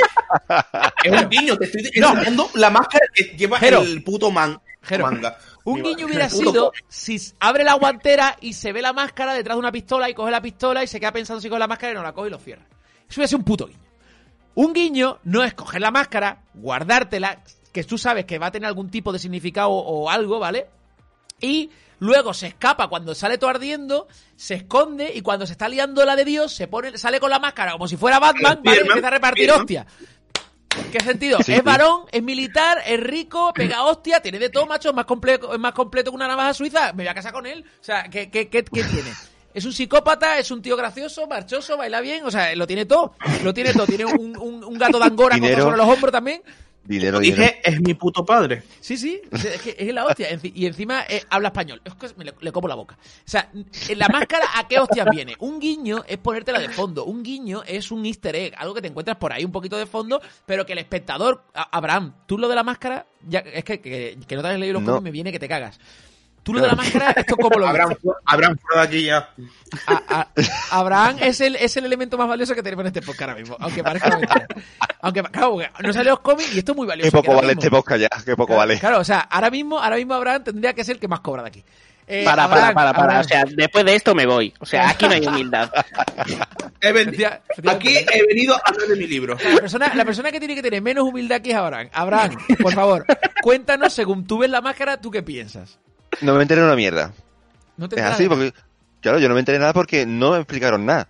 Yo vi que cogí- cuando se cogió las cosas del coche, cogió algo, que yo no sabía lo que era, veía como una prenda, pero no sabía lo que era. Vale, Después, en ese momento de la explosión en los muelles, vale. se pone una máscara y de repente es el soldado de invierno. Porque Sí, empieza sí. a hacer pirueta y a pegar hostia de esto, digo, pero de- ¿en qué momento este se ha inyectado el suero? Digo, es que no lo estoy entendiendo. Y después se la quita y, de- y como si nada. Y además los otros lo ven y como si nada, digo, no estoy entendiendo el momento máscara. Hasta y que no no- te pones a investigar y a preguntar, no te enteras un poco de la historia. Pero así que yo me coge fuera de- del mundo, digo, A ver, ¿Qué que, que, pega repartir hostia eh, hasta cierto punto yo no lo veo mal porque al final es militar y bueno, tenemos que puede tener entrenamiento militar. Dentro de los militares no todos tienen que pegar hostia porque, por ejemplo, un controlador aéreo militar no tiene por qué ponerse a pegar hostia. ¿Me entiendes? Un controlador aéreo militar dice, a ver, déjame tranquilo, senta en la silla. Que yo, yo soy yo sé de otra cosa, no de pegar hostias, ¿no? Eh, evidentemente puedo con una pistola y tal, pero es verdad que este tío como que pega pirueta, o sea, pega pirueta, No, no, un poquito de va, combate. estaba, viendo la, estaba viendo la escena, solamente coge a una persona, gira sobre un barril que, que está ahí, lo pone como escudo, dispara, dispara, le da la vuelta, le da una patada. Sí. Ya está. sí, salta Eso lo de, hace de- de- militar. de dos o tres de estos arriba, dos o tres... A ver. eh, ¿cómo se llama esto? militar Contiene- ahora, un soldado En- raso. Entiendo que eso le, le ponen un poquito de filigrana al combate porque evidentemente, bueno, pues se ha puesto la máscara y ya sabes que la máscara pues, como le da habilidades especiales, ¿no? Coño, yo, a mí me yo pareció- quiero, yo quiero lanzar una pregunta. Venga, ¿Habéis pensado en que a lo mejor es antibalas? ¿el qué? La máscara. por lo gorda, ¿no? Que no- ¿Tiene, tiene dos agujeros de seguridad? Ya, bueno, oye. Tendrá que ver por algún lado. Lo que pasa es que lo veo, lo veo un defecto, se antibala de, ca- de, de cuello para arriba, pero el resto del cuerpo que te den por culo cuando es el objetivo más grande. Es meme de Dark Souls que le clavan la flecha en el hueco de la vista. Ay, Dios mío, tío. Vale, bueno, me alegro por lo menos que Abraham haya dicho, a ver, yo como persona que no sale de los cómics, no me entero de nada, yo evidentemente sabía lo de la máscara, yo lo vi y dije, vale, a ver qué explicación le dan a la máscara, porque claro, cuando el resto lo vea pegando hostia con la máscara, digo, ¿será para que no lo reconozcan los propios de Madripur? Pero si, a lo- si lo- los mata, creo, les pega con la pistola. Y aunque no los mate, en verdad me da igual. O sea, que no te reconozcan si te han visto en el bar con el otro pegando hostias. Yo qué sé, ¿sabes? Que hay- no, no tiene ningún sentido. Yo, yo decía, "Pf, eh, lo de la máscara entiendo que es para que no reconozcan, pero no. porque este Ah, lleva una máscara como si fuera a atracar un banco? Mm, Fanservice. Claro. Yo que pensaba que iba a hacer algo al soldado de invierno, que es que se iba a volver a contra- otra vez contra él o algo, y yo qué sé, de alguna forma, la máscara, mm, yo qué sé, no sé, le da un superpower o yo qué sé, no tengo ni idea. Luego está el momento de no vas a mover el asiento, ¿verdad? Sí, Sí. Ah, como el de Civil War. y me Y se cambia, ¿no? Y te dice no. Y, y Falcon se queda en el mismo sitio. Eso, O sea, eso yo es- lo vi, eso yo lo me, vi, fue, me estuve riendo, me estuve riendo muchísimo fue con un eso. guiño gracioso, fue un guiño gracioso. Son guapos porque los, los mantiene, los guiños. Sí. Eso es lo que me encanta de Marvel. Sí, Pues que eso, mantiene- eso, eso es fanservice. Eso Correcto. es un fanservice que, o sea, quiero decir, todo es fanservice, pero eso, eso es un fanservice que está bien colocado. Porque no te afecta para nada a Abraham, que lo mismo no se acuerda o no ha leído los cómics, no sé, no sé cuánto, pero al, al otro que sí se acuerda dice, hostia, pues a mí me ha hecho gracia porque lo he pillado. Pero no ha molestado al otro. Sin embargo, Abraham ve lo de la máscara y dice, hostia, pues yo espero algo de explicación sobre respecto a la máscara, porque ya que tiene tanta presencia, pues al menos algo de explicación. Pero claro, si lo usas como fanservice y no explicas nada, pues pareces eh, la la película de la Liga de la Justicia, que es todo fanservice y no explicas nada. Pues, pues ahí la tienes. ¡Pum! Toma tiro, venga. seguimos. El final. Snyder. Snyder. Eh, ah, tenemos el final, tenemos el final, ¿vale? Con las bolitas de Wakanda, ¿vale? Con las bolitas de Wakanda, que las deja por el camino y dicen esto, y entrando vosotros, cara, voy yo, que me duele un poco la barriga. Y, y entran. Entonces este- parece ser que las bolitas como que emiten un sonido y él ve una en el suelo y como él está en Wakanda, es el lobo blanco y ha estado un tiempo allí, pues él sabe, pues, se ve que conoce ese sistema y dice, pues si hay una, tiene que haber más. Y se pone a buscar, se pone a buscar, va siguiendo, va siguiendo, hay una segunda bolita y ya pues aparece Una tía, eh, Dora Milaje, random número 24, ¿vale? Eh, No, No, es, la es la, es la es la segunda. segunda al mando de las segunda. Dora Milaje. Pues Dora Milaje, random 002, mm, nadie la conoce, nadie sabe quién es. O sea, tú de Wakanda conoces cuatro caras si me apuras. El rey, la hermana, la, la la película jefa, la jefa, no me cuentes tu Eh, vida. la, la La nombran varias veces, ¿eh? la en jefa de las la- películas. Ni de coña. La jefa de Pero la Dora bueno. Y la reina, ¿vale? Eso y si quiere un quinto que es el padre, el padre de, T'Challa, que es Ya- Yachala o Ya- Ya- Yayochala, no me acuerdo bueno. Pues tú de Wakanda, ¿vale? Eh, eh, ese, esa, esa ciudad maravillosa donde tiene Vibranium a reventar y tiene un tren, un tren magnético subterráneo que es la polla, pero luego la gente vive en cabaña a las afuera vigilando el borde exterior con rinocerontes, o sea, con armadura que salen solamente si me conviene el guion. Wakanda, ese país maravilloso lleno de contrastes. Eh, tenemos unas bolas tecnológicas de la hostia, ¿vale? Pero voy con una lanza de Vibranium, o sea, no es ni siquiera retráctil, o sea, hay unas cosas aquí que es súper Sí. Sí, son retráctiles. Sí, son retráctiles. ¿Cómo que no? Vale, Sí, son sí. retráctiles. Perfecto. Otro triple. Me encanta. Y vivo en, en una, y vivo en una cabaña en el piso 80 de un rascacielos. Me encanta, me encanta todo. Y te pongo un pin secreto en el brazo que solo sé yo, ¿vale? Solo sé yo. Ya veremos. Bueno, lo saben todas las Dora Milaje. En el momento solamente esta. Bueno, y nos pone, nos pone a Dora Milaje random número 3, ¿vale? Eh, que no le importa a nadie. O sea, yo cuando la veo digo, vale, ahora va a salir, va a salir Tachala, va a ser esto la hostia. Luego me acordé que el, actor estaba muerto y me dio un poco de bajón, pero bueno. Dije, va a salir, va a salir Tachala o va a salir algo. La Dora Milaje protagonista, porque a mí si salen cualquiera de las otras 50 que hay, me, no las conozco, pero si sale la protagonista, sí. ¿Vale? Que es la de The Walking Dead, es la, es la misma, ¿vale? Em, Okoye. Se llama el personaje. Okoye a tope con Okoye. Y este se llama Ayo, ¿vale? Y lo nombran en Black Panther dos veces, por como lo se menos. llama como se llama Alioli o sea es que no la conoce nadie o sea todo el mundo dijo pero esta quién es ¿por qué no tiene la misma cara de la negra que yo conocía que es Coño. el Tachala negra que no sé cómo se llama Es que la- yo lo que yo pensé en ese momento, es como ya están, eh, Marvel está muy últimamente con el tema inclusivo, ¿vale? Llegué a pensar que esto era el nuevo Black Panther, pero que ahora era una tía. Digo, no- digo, me quedé con cara de no puede ser. Digo, ahora, claro, como uno ha desaparecido, van a hacer la introducción a Black Panther 2. tú pensaste que era un Digo, recast ¿será esta? ¿no? están haciendo un recast, Un recast. de- del nuevo del nuevo Black Panther dice coño una Claro. tía calva han metido a, a- a- o sea, por, por, por- por lógica pues por lógica Okoye debería ser la siguiente Black Panther Claro, es Ah, que no. más que nada La también hermana, porque la hermana, la- la hermana. las Dora suelen ser, siempre van de rojo. Y esa me la encontré de negro, aunque fuera de esto me la encontré de negro y muy de cuero. Digo, pues a lo mejor es Black Panther 2, ahora le Es toca a que esta. iba de traje de infiltración. Sí bueno Sí, muy Eh, discreto, muy discreto, ¿eh? Dicho esto, Magnífico. dicho esto, a vosotros, a vosotros y pregunto en general, no por, por no por uno por uno, que tenga algo que decir que lo diga, ¿qué os parece este momento de meter algo de Wakanda en esta serie? ¿Pegaba, no pegaba? ¿Cómo lo veis? Encaja.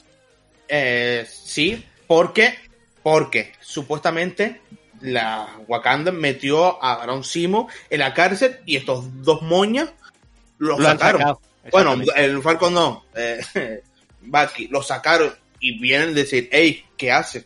¿Para qué lo saca? ¿Sí? ¿Es por eso? ¿No es por Claro. fanservice ni es por meter un giro argumental inesperado? No, Yo creo que es por eso, porque No. le preguntan por qué lo sacaron. Vale, pues te voy a hacer la primera pregunta. ¿Cómo saben que se ha, que se ha saca- se ha salido? Joder, Wakanda tiene tecnología. Eh, sale en las noticias. Salió en las noticias. La tecnología anti-agujeros de guion. No, pero tiene- eh, hay Ah, no, que esa, noticias esa hay con- tecnología todavía no está inventada. Igual es que el brazo de Bucky tiene micro, tiene Sí. chips. No, de pero hay localización. noticias. Tre- hay noticias. Tre- tremenda, No, pero tremenda- sí que, sí que es verdad que ahí sale en, en una televisión sale que se ha fugado el varón Simo, ¿eh? Joder. Que se ha fugado Simo. Vale, y que sale. Ah, vale. Otra Luego, cosa es que le- les hayan localizado exclusivamente Claro. ahí donde están, ¿Cómo, ¿vale? cómo Eso es otra cosa. cómo lo encuentran en ese barrio? Porque tiene Siri, el, como dice Elon Maru, tiene Siri el brazo ¿Cómo de... sabía que iba a pasar por ahí? Te pongo una bolita. De hecho, ¿cuántos días llevamos esperando a que pasen por esa calle? O sea, lo mismo, ¿sabes? Esta mujer ya está a- agarrada a un tejado, lleva tres, tres fines de semana y dice, a ver, cuando pasen por aquí, coño. Que le he puesto las bolitas No sé. y ya... O, o tienen maneras de eh, localizar el Vibranium porque en Claro.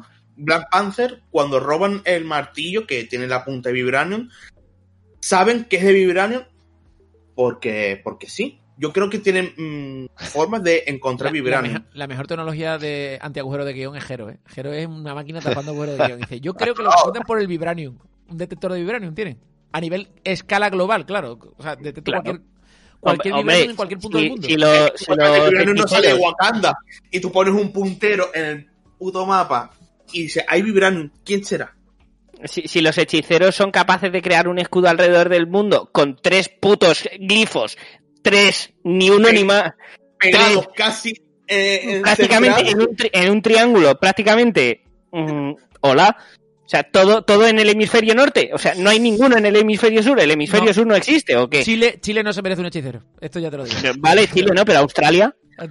Australia son peores que Chile. Son como chilenos, pero hablan peor. O sea, imagínate. Ah, ¿Y África qué? Tienen canguros. Se prendió la wea. Los, los- nuestros amigos chilenos. Y, se-. África, es- exactamente, África África, no, que no, tiene no. una raíz chamánica, o sea, mm, por favor, Saiko. Eh, bueno, no, pues, no, África, no. África- O sea, Wa- Wa- Wakanda tiene Wakanda tiene detectores de vibranium y salen a lo largo de todas las películas. Venga, va, te compro el Vale. de Vibranium, va, más convencido.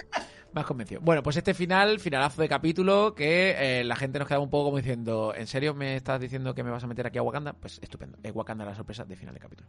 Vamos al Bueno, siguiente eh, capítulo. Espérate, en, este capítulo se eh, mata por primera vez la gente de Sin Banderas. Ponen una bomba en un, Vale, es verdad, un de es esos. verdad, es verdad. Creo que eso es reseñable, creo que debíamos comentarlo. La cena, pues es que están al final, han secuestrado a una gente y tal, y van a van a, a escapar, pero la otra, pues, activa la bomba, ¿no? Antes de antes de irse, con todo el mundo dentro, ¿no? Y mata, pues, no sé a cuánta gente, pero estaban atados de pies y manos, ¿no? Creo que era, o estaban ahí. ahí. Mató Sí, Sí, están está- atados. están todos atados. que son militares, ¿no? Creo que son militares, Sí. ¿no? Porque también dicen, Mm. bueno, si mato militares lo mismo es menos grave, ¿no? Pero grave. Vale, aquí a partir de, de este momento este personaje ya no tiene redención posible, se ha convertido en un personaje negativo, ¿vale? Un personaje oscuro, eh, completamente alejado de la luz, ¿vale? Porque este, este ha dado ya su paso definitivo hacia el lado oscuro, ¿vale? Totalmente. Lo cual va a chocar un poco con el final de este personaje cuando Falco la tiene entre Duster y, y le dice a la otra, lo siento y tal, y este personaje está todavía intentando redimirla. Es un personaje que ha matado. ¿Qué cojones vas a redimir? Eh, Falcon, picha, que hasta el, el- el- el Capitán América lo hubiera visto claro. ¿Me entiendes? ¿Sí o no? Bueno, Sí, si redimido al, al, en vez de hablar, luego se da un puñetazo, la encierra y habla. Pero siempre con el puto diálogo. No, pero, pero escúchame, escúchame, lo que ha dicho Bran, si redimió al soldado del invierno, pero el soldado del invierno tenemos en cuenta que nunca mató siendo consciente de lo que hacía. Claro. ¿Vale? Estaba con Bueno. control mental. O sea, realmente tú no eres consciente de lo que haces si no tienes el control de tu cuerpo y de tu mente. O sea, eso eh, hasta ahí, hasta ahí es entendible.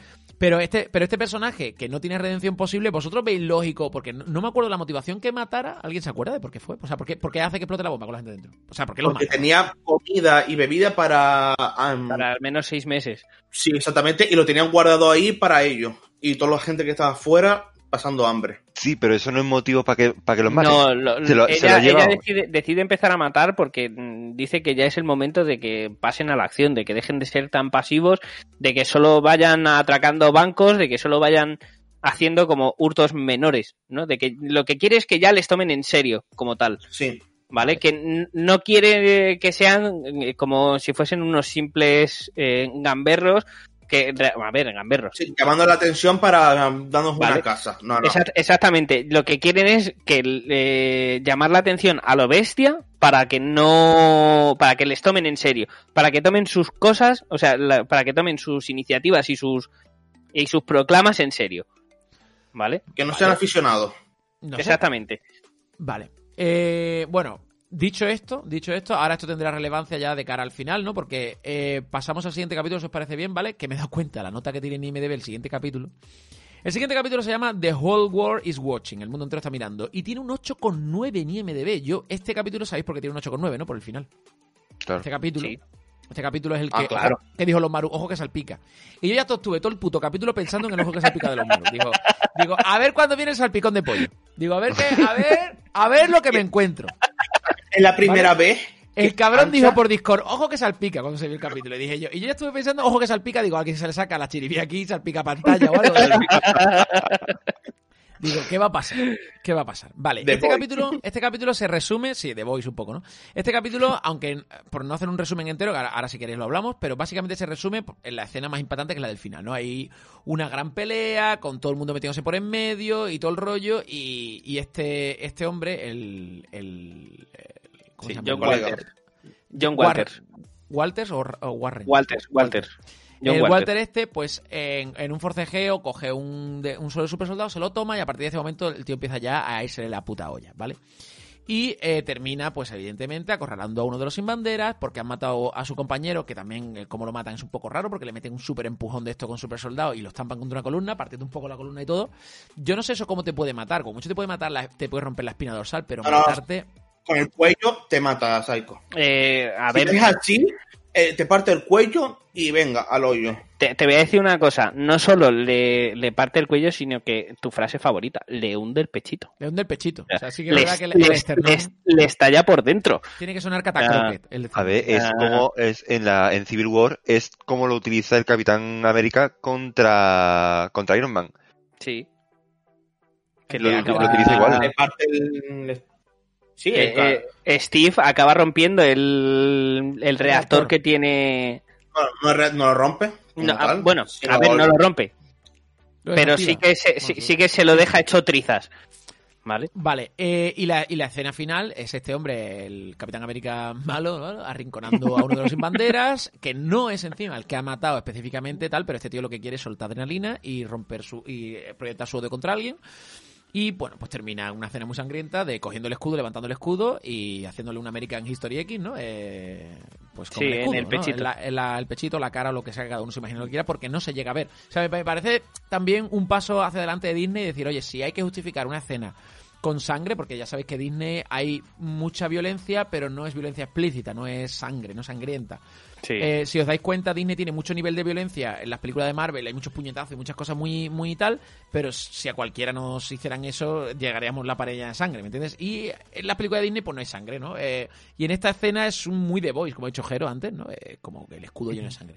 Entonces este capítulo tiene un 8,9, yo creo que solamente por esta escena, por este, por este camino hasta hacer persona, hasta ese lado oscuro también, ¿no? A la oscuridad de este personaje, que tampoco me cuadra a mí por cómo va a terminar este personaje siendo US Agent, ¿no? Y, y como que redimido un poco al final, porque al final de la serie tenemos una escena como conjunta peleando junto Sí. con Bucky, junto con Falcon, y yo diciendo, bueno, este personaje iba a ser oscuro, ha matado a una persona a sangre fría, es una escena muy llamativa, con todo el mundo grabando con el móvil.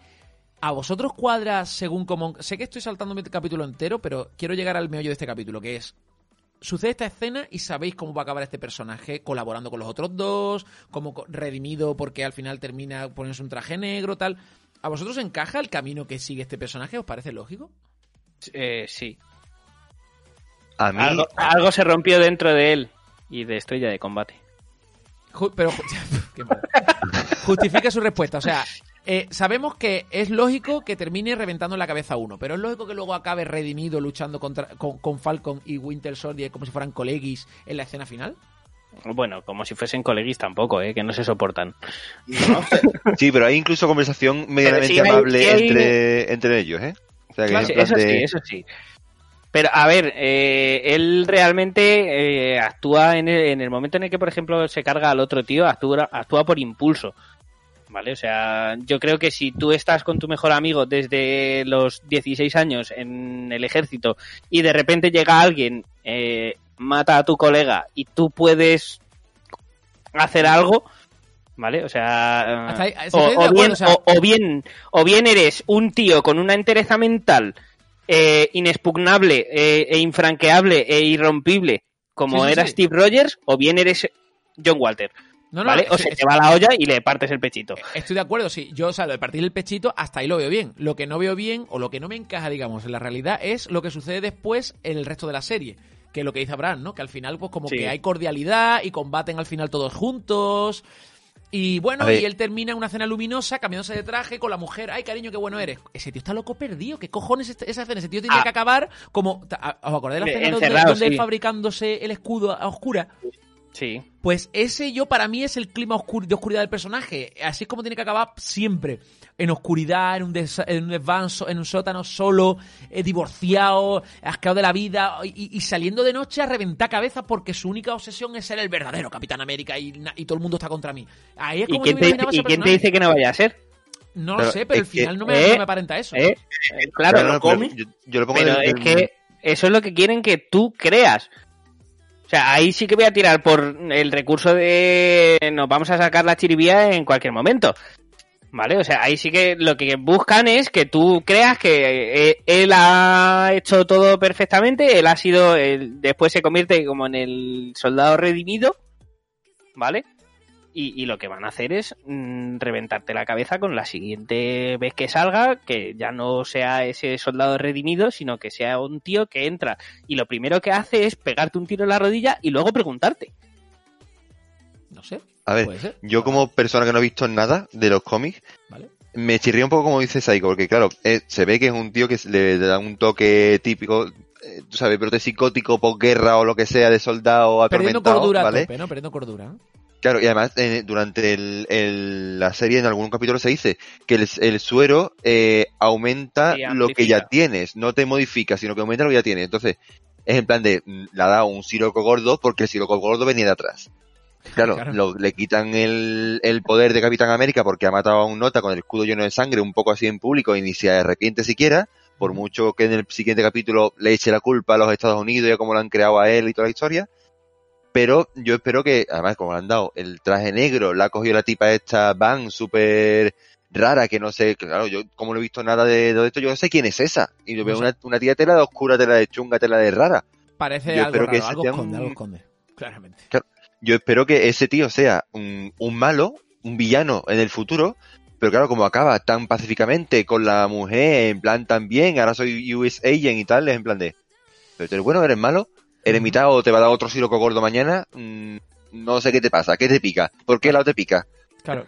Yo para mí ese tío tiene que ser más, y, pues eso, impredecible. Y nadie se fía de él y lo tienen como un poco ahí apartado, ¿no? Un poco, pero bueno. Es que más adelante va a ser así porque en los cómics va y viene porque, como dice Abraham, tiene cositas en la cabeza. ¿Vale? Exactamente. Eh, Pajarito. ah, Exactamente. dime, dime, Abraham. No, pajarito, que tiene pajarito en la cabeza. Sí, sí, sí. Aquí también tenemos Bueno. la escena del código PIN del hombro. Sí. eh, ¿Vale? Eh, desactivan el brazo. Además, me gusta mucho la cara que se le queda a Bucky. Cuando le quitan el brazo, coge el brazo y se queda así mirándolo. Como diciendo, ¿qué Gatillazo. cojones, tío? Eh, Me en acabas de de- desactivar el puto brazo porque nadie me ha dicho Sí. que tengo un pin en el hombro. Realmente la mira en plan de. ¿Por qué? O sea, ¿por qué? What the fuck? No, Lo no, de es como, gatillazo, es cara de gatillazo de Gati- esto no me, no me suele pasar. Te juro que es la primera vez que me pasa. Sí, sí. Te juro que la que se me cae el brazo, ¿vale? Eh, es una escena además de combate muy chula porque, claro, las Dora Milaje vienen a saco por el otro, ¿eh? O sea, pero vienen a, matarlo. Se ve como las lanzas la tiran al pecho. O sea, pero al pecho, una lanza de vibranium al pecho. Dices tú, yo, claro, cuando vi esa escena dije, coño, que van a matar. No van a detenerlo, van a reventarlo. No, no, es en plan, es nuestra oportunidad de vengar a nuestro rey, ¿no? Eh, y, Y al, y claro, y al nuevo Capitán América, no solo a Zimo, sino al Capitán América le dan una paliza y, lo- y van a por él a, a clavárselo hasta el fondo. el Sí, Capitán América- Sí, es verdad, es verdad que, que las lanzas que las hecho- mal hecho. De hecho, Sam le dice, tenemos que hacer algo. Y le dice, mírales fuerte. Sí, sí. Eh, Luke, Luke, eh, Luke eh, Strong le, le coge y salta. Hostia. Le dice, Bueno, pues- Luke Strong, John. Capitán América está muy cabreado porque creo que todavía aquí no se había tomado el suero, aunque lo tenga. Claro, Porque, le, porque le dice, hey, ¿tú qué harías si tienes poder y quisiese, o sea, te dan para tomarte el suero? Porque nos acaban de reventar cuatro personas ahí que no tienen poder claro. y nos acaban de dar para el pelo. ¿Tú qué harías? Eso- Yo me lo tomaría. Vale, para- voy a ir un momento al baño. Pum, pinchazo. Ahora Raya. venga, un momento. Estoy. Oye, ¿qué te pasa en la mandíbula? ¿A mí? ¿A mí? ¿A mí? A lo que, a lo que este, aquí, bueno, es verdad que esta escena ya no solo por el combate en sí, sino también ayuda a que Zemo se, se quita de en medio, Zemo hace y los deja ahí solo peleándose, digo, venga, discutirlo entre vosotros. Chao, buenas, buenas tardes. Se, se- que ahí también parte de la inteligencia del personaje. Eh, y aquí creo que esto, esto sucede en Turquía, creo que es. Y em, el, el- lo que dice el John, este, el malo, el Walker, este, el Walker, el Walker, hostia, siempre se me olvida el nombre, Capitán Jackie América Walker. malo, ¿vale? Eso. Eh, lo que le pasa es, dice, joder, me han reventado y no eran ni siquiera super soldados. Como dando por hecho que si no eres un super soldado, él tenía que ser la polla solo por tener el puto escudo, por ser Capitán América. Lo cual también es uno de los errores porque este personaje no puede llevar el escudo. Porque ya se cree mejor que nadie por tener el escudo y si no, y si no te reviento yo a ti es porque tú eres tremendamente poderoso, pero son las motivaciones básicas de este personaje, no lo que nos están enseñando poco a poco, ¿no? Que este tío pues también dice, joder, me venido- cuando las Dora Milaje son de las fuerzas de élite más poderosas de, de toda la Tierra, ¿sabes? O sea, la escena en la que Dora Milaje se enfrenta con Black Widow, ¿no? Y, y, y T'Challa dice, aunque me gustaría mucho verlo, ¿no? Eh, no es el momento ahora. ¿no? A- aquí no hacemos eso, ¿no? Eh, eh, no pelearse, ¿no? Porque fíjate tú que le puede hacer frente a Black Widow, que sea una de las asesinas más letales de la historia de la humanidad, pues las Dora Milaje están al nivel de Black Widow, ¿no? Es como queriéndonos decir que, que, joder, po- poco más te vas a encontrar en el mundo. ¿Quién la si- tiene más grande? Claro, no- poco más te va a encontrar en el mundo de Marvel si no eres un super soldado o algo así, no tienes superpoderes, ¿vale? Entonces, eh, este tío pues está como que con esas motivaciones un poquito equivocadas, ¿no? Y todo, y todo esto viene en esta escena en la que se enfrentan con Dora Milas Random 24, 31 y 12. eh, que son las tres que, son las tres aparecen. Por mucho que me digáis vosotros, hostia, ¿vale? No quiero saber nada, no quiero saber nada. Em, ¿Algo más que destacar de este capítulo? Es la primera vez que se ve el escudo de Capitán América manchado de sangre. Sí, En la historia. En la historia. Exactamente. Ah, bueno, y también este capítulo es donde vemos realmente la escena de Bucky reviviendo el trauma de, de que le dicen las palabras y él tiene que aguantar el lavado de Sí. cerebro. O sea, tiene que eh, Sí, intentar la- la no terapia reaccionar. La terapia en Wakanda. Claro, porque Eh, esta- él. Dime, dime. No, que todo el mundo está llevando mm, lobo blanco. Que sí, que lo llevan lobo blanco porque. Porque, Porque es un de- blanco en un país de negros, hay que decirlo. Joder. Vale, sí, por eso. Pero Sí. que todo el mundo, todo el mundo está sacando eh, conclusiones que no son. Que este di- dicen, vale, ahora Falcon es el nuevo Capitán América. Y este hombre, Bucky, va a ser Lobo Blanco. No, no, no. Gente, Lobo Blanco en los cómics nunca fue Bucky. Nunca. ¿Cómo que- Pues Lobo Blanco es otro personaje. ¿Seguro? Que a lo mejor lo. Sí, sí, sí. Que a lo mejor lo usan aquí. Bah, Porque lo llevan hablando y nombrando Lobo Blanco desde Wakanda. Claro, es que si lo nombran. A ver, yo, pues yo pensaba que, Pero los yo que- tendría que repasarlo, pero yo, yo pensaba que en los cómics Lobo Blanco era Bucky cuando deja de ser soldado del invierno y le llaman, empiezan a llamar Lobo Blanco. Lobo blanco es Bucky. No, no. No, O sea, Jero, repásalo, Jero, repásalo, repásalo. Aquí he venido documentado. Abraham está más documentado que tú ahora mismo, ¿eh? O sea, cuidado. Mira. Espera, que se ha picado, que se ha picado, ojo, eh, que se ha picado. A ver, Wikipedia. No, no te preocupes, no te preocupes. Dicho esto, dicho Mira. esto, Es conocido como Lobo Blanco en el universo Marvel. Ya está. eh, conocido en el universo Marvel, pero en los cómics no. no- no, sin- a ver, no, no, no importa, esto, esto no es relevante. A lo relevante es que en el universo Marvel, claro, en el universo Marvel, sea por lo que sea, que a este le llaman Lobo Blanco. Por tanto, tú entiendes que tiene como una especie de seudónimo en otro sitio, ¿no? Em, puede ser que deje, abandone la personalidad de Soldado del Invierno porque, el- porque evidentemente está vinculado a un asesino de la Unión Soviética, ¿vale? De la, de la Guerra Mundial, de la Guerra Fría y todo el rollo. Em, y, y tome el nombre de Lobo Blanco como una forma de empezar desde cero, como un fresh start, ¿no? O, lo, o lo pueden utilizar, pueden coger personajes, pero que el. Me hubiera parecido interesante, ¿eh? Sin duda, que la segunda temporada se llamara El Capitán América y el Lobo Blanco. Hubiera sido como una forma bien. ¿no? Puede ser un rescap del, del, lobo- del personaje como de Lobo Blanco y pueden utilizarlo como hecho, Bucky la- en plan. Lo, lo mismo en la segunda temporada va de eso. Hemos ya conseguido que Falcon sea solda- eh, Capitán América y ahora, Soldado del Invierno, tenemos que intentar que abandone esa, esa, esa, esa identidad muy mala para él y llegue a ser Lobo Blanco. Lo mismo es un camino también del héroe, ¿no? Que vemos en la segunda temporada.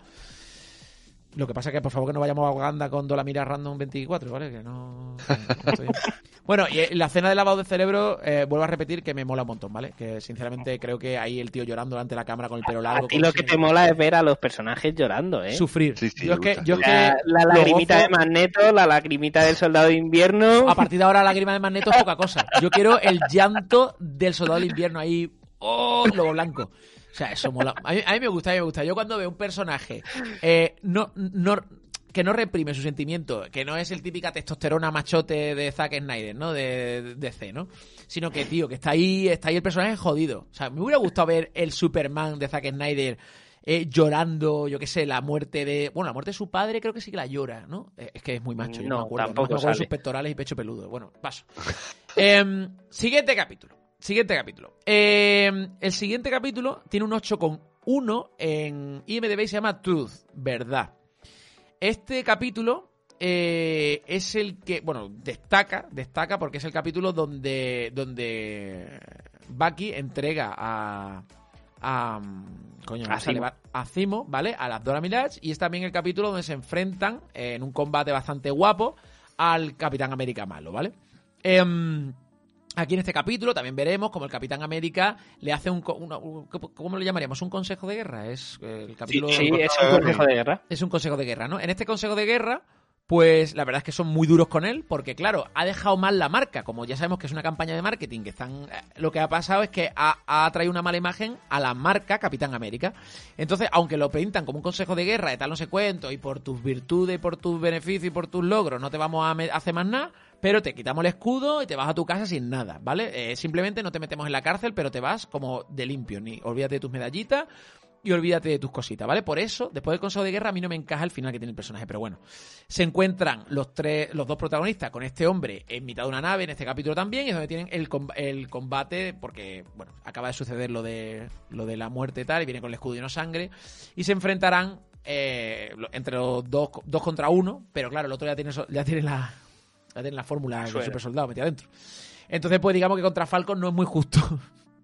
No, No, es muy justo, porque claro, el otro no puede hacerle nada. Así que usa, usa un poco el- como el propulsor de la espalda en algún golpe. eh, Sí, bueno. para, para- Le, le par- le parte el brazo utilizando el propulsor del. Claro, le parte el brazo. Esa, esa escena es muy guapa porque lo cogen entre los dos.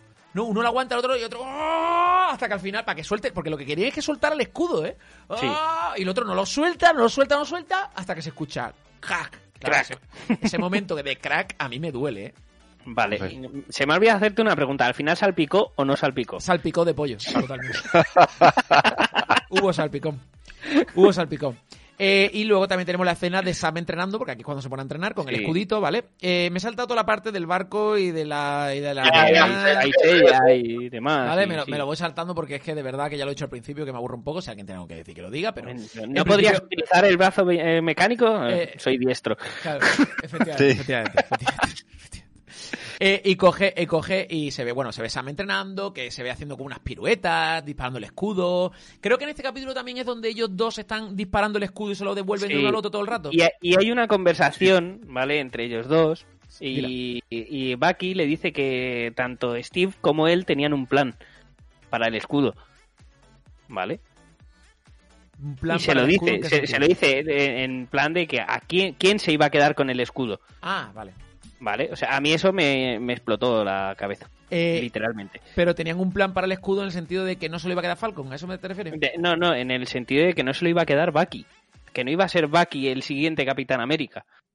Ah, que Steve Rogers ya había pensado Eh, que iba a ser el había Claro, y Bucky lo sabe. O sea, Claro, Bucky pero no lo- ya no lo- sabía de antemano, pero no dice se lo había dicho. Claro, Exactamente. No, no lo dice, entendemos, entendemos porque eh, la decisión de Steve Rogers al final es la última, porque es su escudo. ¿No? Ujú.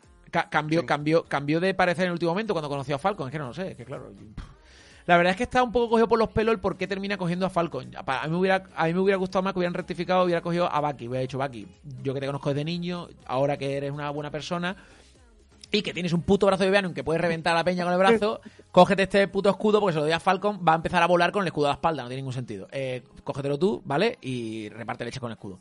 Yo pensé, yo- a mí me gusta, a mí me, hubiese gustado, porque yo lo dije a los colegas cuando fuimos al cine. Joder, el compañero de siempre de Steve Rogers ha sido Bucky. Bucky. Pero siempre se le ha dado el escudo a, a Black Boy. Hombre, yo te digo, va aquí con el brazo de Vibranium y el escudo de Vibranium, imparable ya total. O sea, es que te rajo, te parto y te, te destrozo. Es que. Y aparte, Bucky siempre ha tenido, bueno, aquí en el cine, siempre ha tenido eso, que siempre ha estado atormentado por el pasado y tú no le vas a dar el poder de Capitán América a una persona atormentada y que todo el mundo lo ve como un malo. Que todo Vale. lo que tiene estigmatizado, El exactamente. ¿Qué- problema- qué el problema hace? es ese, ¿Qué el hace? problema es ese. Que no hay campaña de marketing que limpie esa imagen, ¿eh? Madre mía, ¿eh? Exactamente. Que ha matado, que ha Un matado loco. el padre de Tony Stark, ¿eh? Ojo, Sí. ¿eh? Que estamos ahí... Estamos ahí los vais tocando hueso, ¿eh? Tocando hueso. Em, también vemos la escena de cuando a Sam le dan un maletín. Aquí, le- de repente un maletín. Sí, le da el maletín aquí. ¿Tendrá dinero? ¿Tendrá lingotes de oro? ¿Tendrá el alma del señor Wallace? O sea, No, no, ¿Qué? lo que tiene es un motor nuevo para el barco, ya, claramente. es que claramente. Porque, porque menudo tocho de maletín que le da, ¿eh? Le da una Sí, cosa sí. grande. Y yo pensé, Ahí los- yo pensé, las nuevas salas. Yo realmente no había pensado en el traje entero, porque digo, lo que se le han roto son las salas. Digo, van a conservar la- el traje y le van a dar nuevas salas. Digo, alas de Vibranium, que van a molar mucho más. Y, y esto va a estar guapo, ¿vale? Con las nuevas alas. Pero no, le hacen un trajecito entero. Porque Bucky le dice a las Dora Milaje, tengo que pedir un último favor, ¿vale? Cuando se llevan a Zemo. Y es eso. Que, por cierto, lo de Zemo, cuando le ponen la pistola en la cabeza a Bucky y para Y él va a pegar un tiro. Bueno, parece que le Enfrenta pega un la tiro, no, le aprieta el gatillo y está vacío. Porque lo único que quería era, pues eso, una especie de venganza personal. ¿Qué os parece toda la escena de entregar a Zemo a las Dora Milaje? ¿Hay algo ahí que reseñar? ¿Cómo lo veis? ¿Lo veis un, final lógico para el personaje? Sí. Es guardarlo en la nevera. Guardarlo en la nevera para, por si acaso, podemos sacarlo otra vez. Se nota. Claro. Un tupper, un tupper, un tupper de cimo, nos- por favor. Tupper Sí, decimos, sí, tupper de varón, tupper de varón, ¿vale? Que por cierto, sabemos que aunque haya un tupper de varón, hay un mayordomo por ahí un poco cabrón. Sí. Sí. Con Sí, un mando sí. a distancia Sí, y sí, mucha sí, mala un- leche. Un mando a distancia y mucha mala leche, ¿vale? O sea, al final, el último capítulo, el mayordomo no. ter- Un mayordomo con un mando a distancia y mucho C4. y muchos ¿Qué de cuadros, cojones? de verdad. Pero ya me dirás tú a mí, como ese hombre octogenario se ha colado debajo de una furgoneta de la policía, ¿vale? Y ha puesto, y ha puesto un montón de C4 y, la, y lo ha petado. O sea, como ha preparado la bomba. O sea, ese señor, ese, ese es mejor que Alfred, incluso de Batman. ¿Y, porque, y si era el primo de Steve Rogers? eh, Sí, pero no, no ha podido arreglar. Pero no podido arreglar la, la, la nevera del jet, decía que estaba estropeada. Está C4 estropeada. en un, en un de estos sí, pero no te Sí. puedo arreglar la nevera. Que está No cogido con lo los veo- pelos, sí, pero. eh, bueno, yo qué sé. Y No lo veo congruente. Ya, y le ponen la radio a Baroncemo, ¿eh? En la, ra- en la balsa, ¿eh? Para que se entere de lo que hace su Sí. mayordomo. Bueno, ahora iremos a lo del, lo del maletín también con el traje. De aquí nos falta, de aquí nos falta. De aquí nos falta, evidentemente. Y aquí tenemos. A Black, ¿El qué? al Capitán América Black, el negro. Eh, y eso al final, eso será el sexto capítulo. ¿Estamos en el quinto todavía? Sale minuto 23, te lo presenta. Black Falcon, sí. Minuto 23 te presentan al Capitán América. Al que le, quit- le estuvieron haciendo pruebas. Ahí, Ah, ahí perdón, perdón, Ahí- perdón. Perdón, perdón, perdón. Vale, perdón, perdón, perdón. Eh, es verdad que no hemos dicho nada. Eh, ¿En este capítulo es en el quinto? Sí, sí, sí. Vale, pues. No, eh, sale, sale antes. Ahí sella Yo pensaba sale que salía antes, pero aquí como de la segunda parte, la segunda conversación. Sí, aquí, aquí Sí. vuelve a tener una conversación con él. Con el hecho, con el escudo. Claro, nos y- hemos saltado este personaje. no lo saques. Nos hemos sacado este personaje que será en el segundo o tercer capítulo seguramente.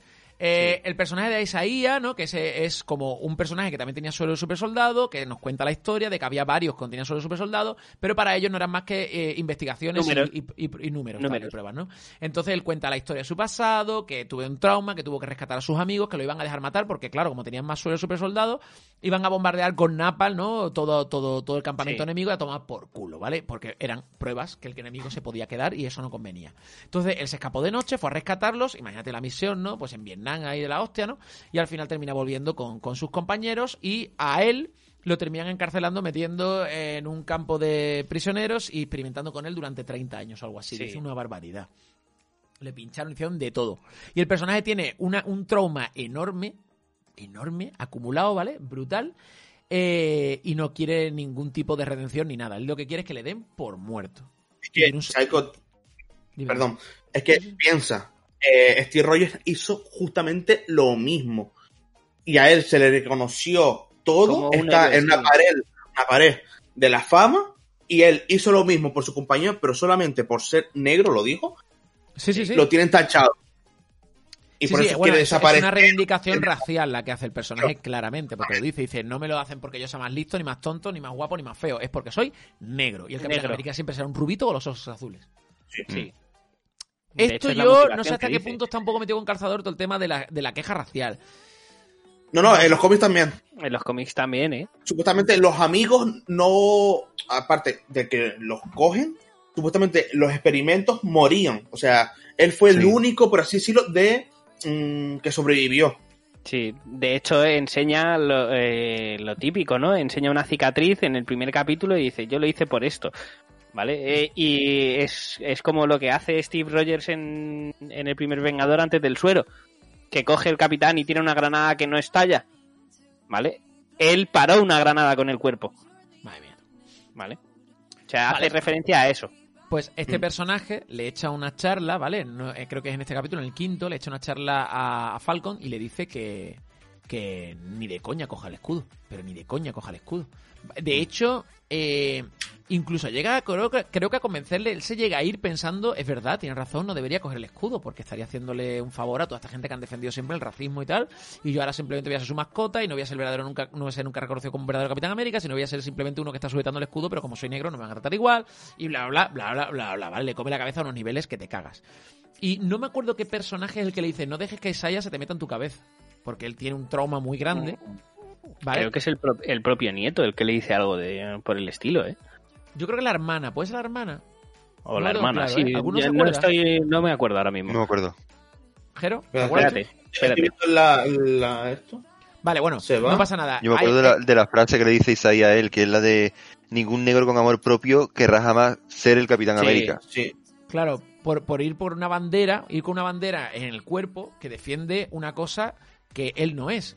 Dice, nosotros, pues, eh, llevamos 300 años de esclavitud, no sé cuánto, y esto no, no te representa a ti, ni ningún negro con un poco de orgullo va a llevar nunca la bandera, con un escudo con la banderita, del niño rubio con los ojos azules.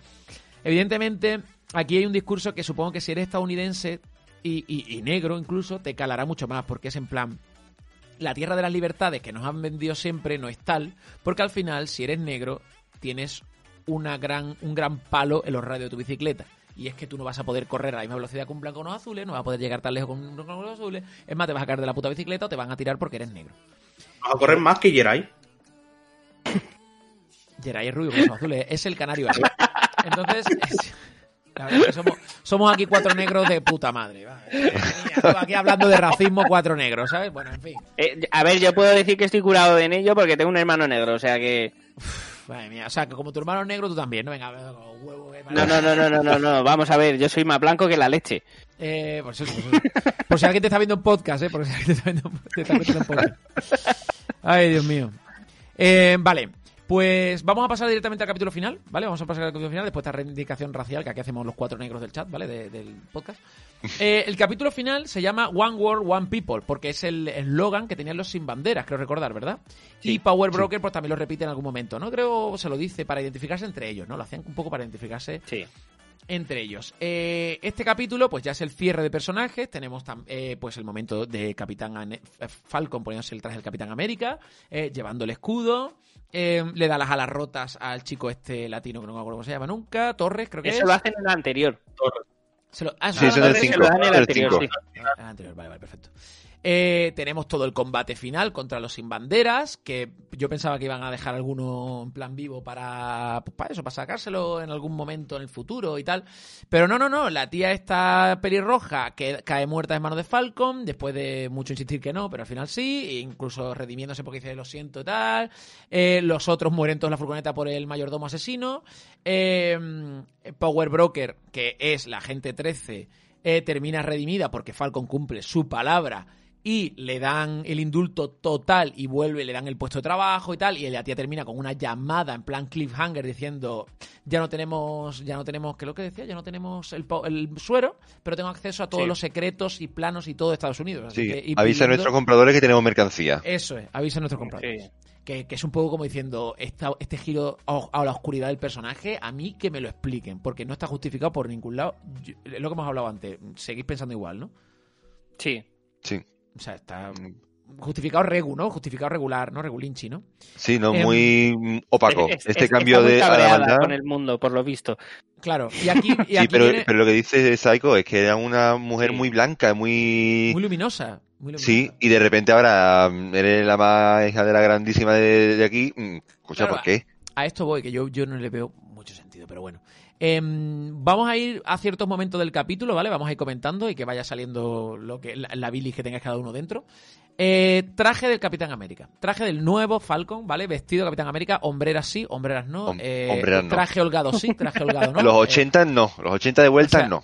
80, incluso te diría 70. Esto está muy verde, No, este, este no, traje. no son tan, tan, tan... Por favor. O sea, es que- a ver, a ver, a ver, si- sí que es es verdad que las, sombreras, las sombreras no encajan, ¿vale? tengo que, tengo que decir, que tengo que decir. lo hubiesen holgado un poco más el traje, seguramente hubiese ido mejor, como hemos dicho antes. No tiene tantas locos. ¿Vale? es que El problema, es el, exagerado. problema es que, el problema es que el Pues es pecho.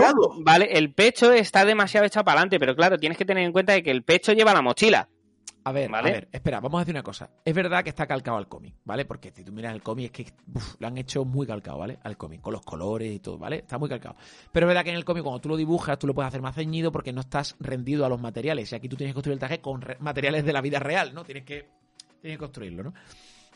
¿Qué pasa? Que Cuando lo construyes, a mí me da la sensación de que queda raro. Me da esa sensación como de disfraz de, de carnaval, un poco, ¿vale? De, de que te la ha hecho tu tía, que es costurera, ¿vale? Y bueno, pues eh, vas a una Comic Con, ¿no? Vestido así, un poco tal, ¿no? Eh, y queda raro, tío. Las gafas quedan raras. Lo estoy viendo ahora mismo, ¿eh? el, el, el- el- el Sí. disfraz, porque me entra ganas de llamarle disfraz. Las hombreras quedan rarunas. Es verdad que en los momentos en los que está agachado, se gira, se dobla, pues el traje hace como unas holguras raras. Yo lo veo raro, ¿vale? Y tengo que decir, tengo que decir Excesivo. que aunque, sí, tengo que decir que aunque en cómic me gusta cómo queda, por los colores, por la presencia, aquí queda raro. El momento en el que él llega como un ángel, con, con la otra en, en los brazos, ¿vale? Eh, que no me acuerdo. ¿A quién lleva los brazos cuando llega? A Carly. A Carly. A Carly, ¿no? Llega con Carly los brazos y cae como un ángel despacito. Está un poco forzado ese, ese movimiento llegada como un ángel, pero bueno, cinematográfica te están- es una narrativa visual, ¿no? Porque como indicándote que el nuevo Capitán América ha llegado, ¿no? Eh, queda bonito, queda tal, pero a mí, cuando ya se acerca, ese traje no soporta un primer plano. Para mí, el primer plano lo afea mucho. Así como en el Capitán América lo llenaba y decías tú, vale, es un traje militar de Tampoco combate. lo llenaba, ¿eh? Uf, Lo llenaba muchísimo, los Maru. No, lo llenaba muchísimo. He lo llenaba traje a- a- No, pero no lo llenaba tanto. De hecho, se notan holguras en el traje. ese ¿eh? traje yo le he hecho radiografía, oh, loco, o sea, no sabes. Yo también. Y créeme que se nota holgura en el traje. Ese traje Y Te da bastante, igual, o además. sea, Es increíble, la arruga es bella, No te- la no te arruga es que bella. estén- que exactamente. No, no niego que en uno se luzca mejor que en el otro, ¿vale? A ver. Pero ambos trajes tienen holgura. Yo te digo una cosa, que por mucho orgullo que tenga, ¿Qué? que Falcon tiene un cuerpito que para él se queda. Sí, Sí, sí. No hacía falta ponerle, es como en los coches Sí, que sí. le ponen tuning y le ponen una rueda que es más ancha que el coche. Sí, sí, no, sí, sí. sale por todos lados. Eh, Desborda. eh, este hombre, este hombre le llegan a poner un traje más eh, adecuado a su cuerpo, sin seguir tanto el cómic, y yo creo que hubiera hecho un favor mejor al personaje. Es verdad que lo mismo estamos cayendo en que esto es fanservice y tampoco hay que entrar tanto en eso, Coño, ¿no? a y ver, todos los trajes de Falcon, pongo, que me estoy fijando ahora, tienen hombreras, todos. Y cada uno de los trajes de Pero no Falcon tanto. tiene hombreras. el problema no tanto es que parece hombrera no de tiene jugador de rugby. Es que, por ejemplo, Te te digo una cosa. No, no, no, espérate, podemos, pode- Jero, Jero, Jero, vamos a hacer una cosa. Explícame, explícame, lo digo porque yo no lo puedo ver ahora, ¿vale? Es que estoy con las cámaras y estoy grabando la pantalla. Eh, explícame por qué todos los trajes tienen hombreras y por qué aquí son más llamativas o a Abraham y a mí se nos han hecho más llamativas. Los Maru, tú no te has fijado que tenía hombrera, ¿no? Sí, sí que tiene. De hecho. Bueno, vale, te has fijado, pero no te- digamos que no te ha molestado la hombreras, que tú te lo has visto bien, ¿no? De Es que, es ¿no? que si tú ves el primer traje de Falcon del universo cinematográfico como Falcon, o sea, ya como Falcon, en- es en la segunda de los Vengadores, de hecho, en Sí. Ultron creo. Eh, es que lleva las mismas sombreras. Las mismas, ¿no? Las Y- mismas. ¿Y cuál es la diferencia? ¿Que son de otro material? ¿Que, Que son, que son- que blancas. Estas, estas son negras y son rojas. blancas, claro. son blancas. Puede que ser, son puede blancas. No- con, no un- lo- con el pecho en azul. Es, A- es por lo que destacan. A Pero mí son me- idénticas. A mí me ha recordado las hombreras que lleva el Capitán América, porque como me sé ese traje bastante bien, me ha recordado las hombreras del Capitán América. Digo, coño, lo que han hecho ha sido el traje ponerle hombreras. Claro, yo no me acordaba, fíjate, las otras pasan desapercibido, aquí te las ponen muy claras y ya no me gustan. Lo mismo Claro, es eso. ¿eh? Ese, ese es el problema. en Yendo a. También te a digo- cuándo fue. En era Ultron. Sí. Eran plateadas con rojo. Después, en. En otras, eran negras con rojo. Y estas son blancas. Yo Claro, te digo, es yo creo, yo creo que este, pers- este, este personaje, este, este nuevo Capitán América, va a durar con el traje blanco un telediario y medio. Se lo van a cambiar ya. En la siguiente temporada Como- van a hacer algo, se le quema y le hacen otro. ¿Por qué? Porque no le queda bien a un chico negro el traje tan blanco, tío. ¿No, Abraham? ¿Tú cómo lo ves? Yo lo veo demasiado blanco, eso se va a ensuciar. ¿Vale? Lo primero, hay que no te caiga una copita de vino. y después estoy mirando, el, estoy buscando lo- lo- precisamente lo- en los capítulos las hombreras, eh, que no lleva tantas. Por ejemplo, estoy viendo a Falcon en el capítulo 1. No lleva. Yo Ya, creo que eh, Jero y los Maru no saben ver, tanto de costura y confección como tú y yo, Abraham. Y yo, tú y Que- yo que creo no, que que estamos no, que mejor, no. que- mejor capacitados Ay, para valorar ¿cómo Y te nota- pongo un ejemplo- un ejemplo perfecto. eh? Claro, es que te pongo un ejemplo perfecto. El Capitán América malo. Ponle que tiene peor cuerpo que Falcon y el traje le queda mejor. El suyo. Y el, y el de Falcon es una birria con Pero, esas no, pero es que el, el primer episodio o el segundo que están en el avión la- no tiene hombreras porque es tela, pero es que fíjate en las otras Ah. películas, en las otras películas tiene hombreras. ¿Sabéis que acabo de caer por qué a Abraham no le gustan las nuevas gafas? Hostia, tú, acabo de caer. ¿Por qué? Es que, me da, es que estoy pasando las fotos que hay en IMDB y he visto una foto, ojo, ¿eh? Desde atrás, un poquito ladeada. Resulta que le han hecho le han hecho que las gafas continúe por detrás y sea como un cuello, ¿vale? Claro. y luego las orejitas las tiene por fuera. Entonces, tú Claro, es que del lado y tiene una orejita negra casco. saliendo por una licra blanca. O sea, es horrible. Es horrible. Es un cuello vuelto echado para arriba. Oye, que tengo frío, me echa para arriba el Claro, cuello vuelto. si fuera una que no. gafa aviador que solamente va por detrás, como yo pensaba que era, digo, pues es una gafa aviador y, y- y cierran por detrás y ya está. No, no, pero es que tiene todo cuello, todo, todo, todo cerrado. Entonces, saca nada más que la mandíbula, saca nada más que la mandíbula y luego las orejitas por dos agujeritos. O sea, es muy raro. Es que es muy raro. Como Es que es era para el- operación de cráneo. Me van a abrir el cráneo para hacerme una, un algo ahí arriba. Operación Muy raro. craneotomía, por O favor. sea, de- Sí. es, es un traje que yo creo que es responde un poquito a fanservice. Eh, no sé, eh, pienso, ¿eh? Porque Responde Marvel tiende, ti- claro, tiende a Marvel a traerlo a la realidad un poquito, ¿vale? Para que quede más creíble. Y sin embargo aquí han dicho, bueno, vamos a hacer este guiño porque luego lo mismo en el futuro lo quitamos y no sé si vamos a tener otra oportunidad para hacerlo exactamente igual que los cómics. Lo metemos ahora porque es una aparición del último capítulo y luego ya veremos si se, si se queda o no porque siempre hay excusas para quitarle y ponerlo, ¿sabes? Que, no como sé, Capitán. América, que ha cambiado el traje en todas las putas películas. Claro, el traje se lo cambian y encima el traje del cómic fanservice lo vemos durante un ratito en la primera película cuando está pidiendo dinero para, ¿sabes? Los bonos, de la, bonos del Estado, no sé qué, bonos de la guerra, no sé qué, ¿os acordáis, no? Que era, era Sí. súper ridículo, pero tenía un sentido ese traje, ¿no? Como Vale. Wanda en WandaVision, que se pone el traje original también. Verdad. Halloween. Cierto, cierto, cierto, totalmente. O sea, a mí me gustan esos guiños, me gustan esos guiños porque, coño, ese es ese detallito de fanservice que queda ridículo, pero sabes buscar el momento cómico para meterlo y luego pasamos de eso. A mí me, gustó mucho la adaptación que hicieron del traje de Capitán América, que era el traje que él tenía eh, de, de cachondeo, pero preparado para la guerra. Y luego ya en Soldado del Invierno, cuando le hicieron un traje de infiltración sin los colores chillones, guay, me encantó. Es el traje oscuro, tío, de, de Soldado del Invierno, me encanta ese traje. Para mí es mi favorito. Para mí favorito. Vale, eh, en este capítulo también vemos cómo le dan ya el traje de US Agent. ¿Quién es US Agent? Bueno, agente USA, ¿vale? Si queréis llamarle agente USA. ¿Quién es ese hombre? ¿De dónde sale ese hombre? Ese es el Walker. En los cómics, el- en los cómics, ¿qué papel tiene ese hombre? En los cómics es una persona que idolatra a Capitán América, siempre ha vivido en la sombra y quiere ser como él. Es un militar y quiere ser como él. Y creo que los cómics se mete también en un sitio para que le metan el poder, el suero, pero no es igual que el de Capitán América. Y creo que se mete en los bajos suburbios a ganar dinero para pagar la medicina esa y echan a Capitán América y él coge como el relevo. ¿Vale?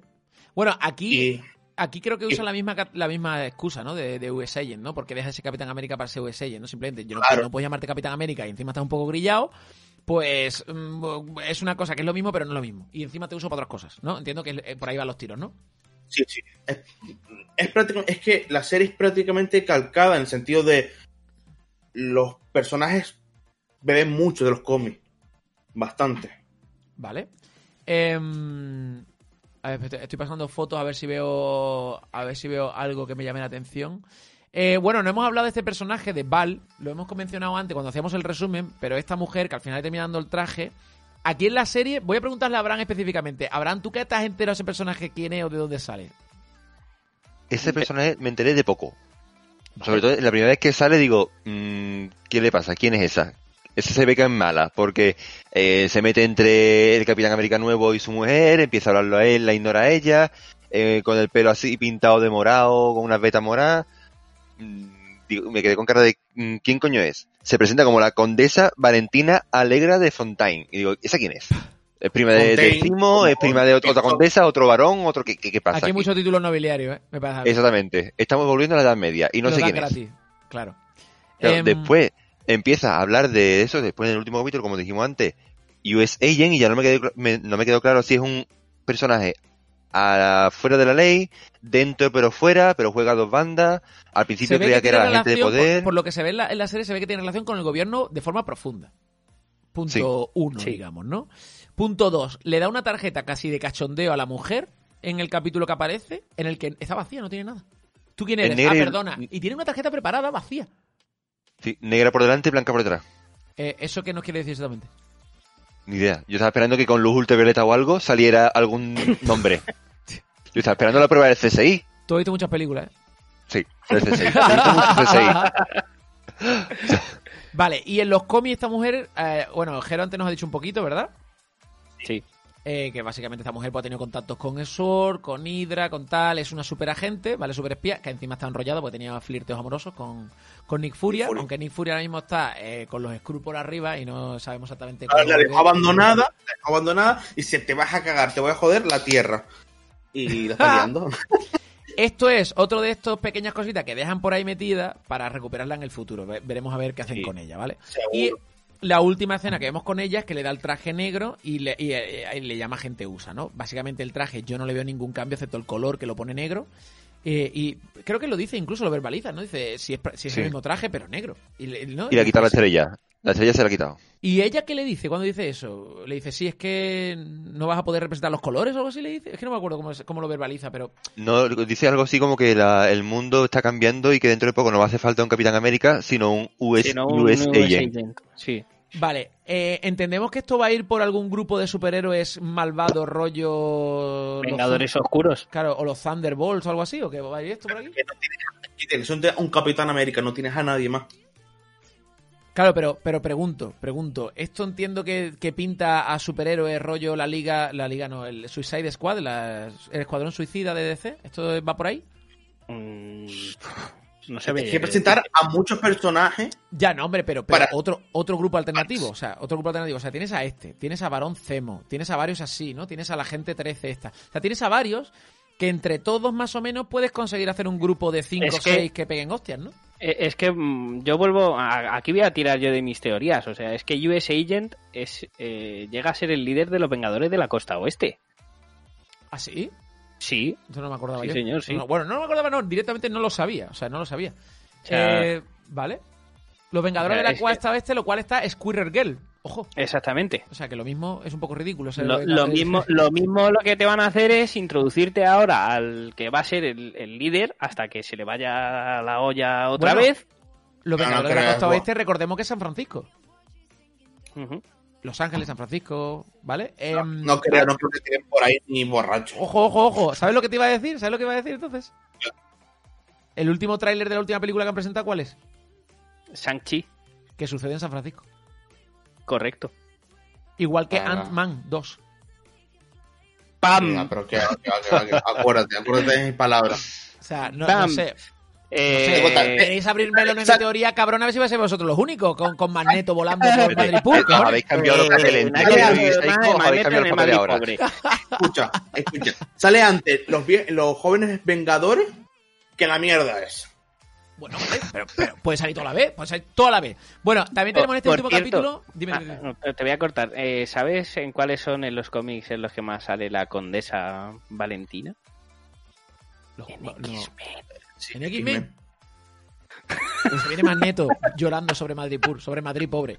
Eh, bueno, también tenemos la escena de redención de Baki aquí, ¿vale? Porque coge al Yayo eh, eh, asiático, que no sabemos Nakashima. japonés, chino, lo que sea, Na- Nakashima Kurosawa, y le dice, le dice eh, pues la verdad sobre su hijo, que él fue que lo mató cuando era soldado del invierno, y él se acuerda de eso porque él dice que él ve todas las noches a todas las víctimas que ha tenido como soldado del invierno.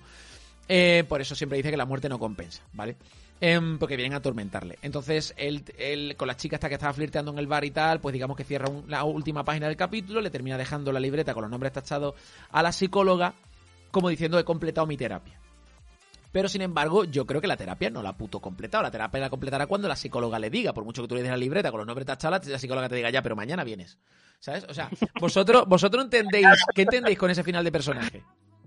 Es que mañana tiene que ir otra vez. Mañana tiene que ir, ¿verdad? O sea, que como diciendo, o sea, Porque por sí, mi huevo he acabado. Claro, o sea, es como diciendo, hasta luego, Luca. Mm, Pues va a ser que. O no, como ya se acabó ser soldado de invierno, ahora soy Bucky. En plan de ya he terminado con todo. O White Wolf. Sí, Pues vale. A mí me gustaría, a mí también me gustaría mucho.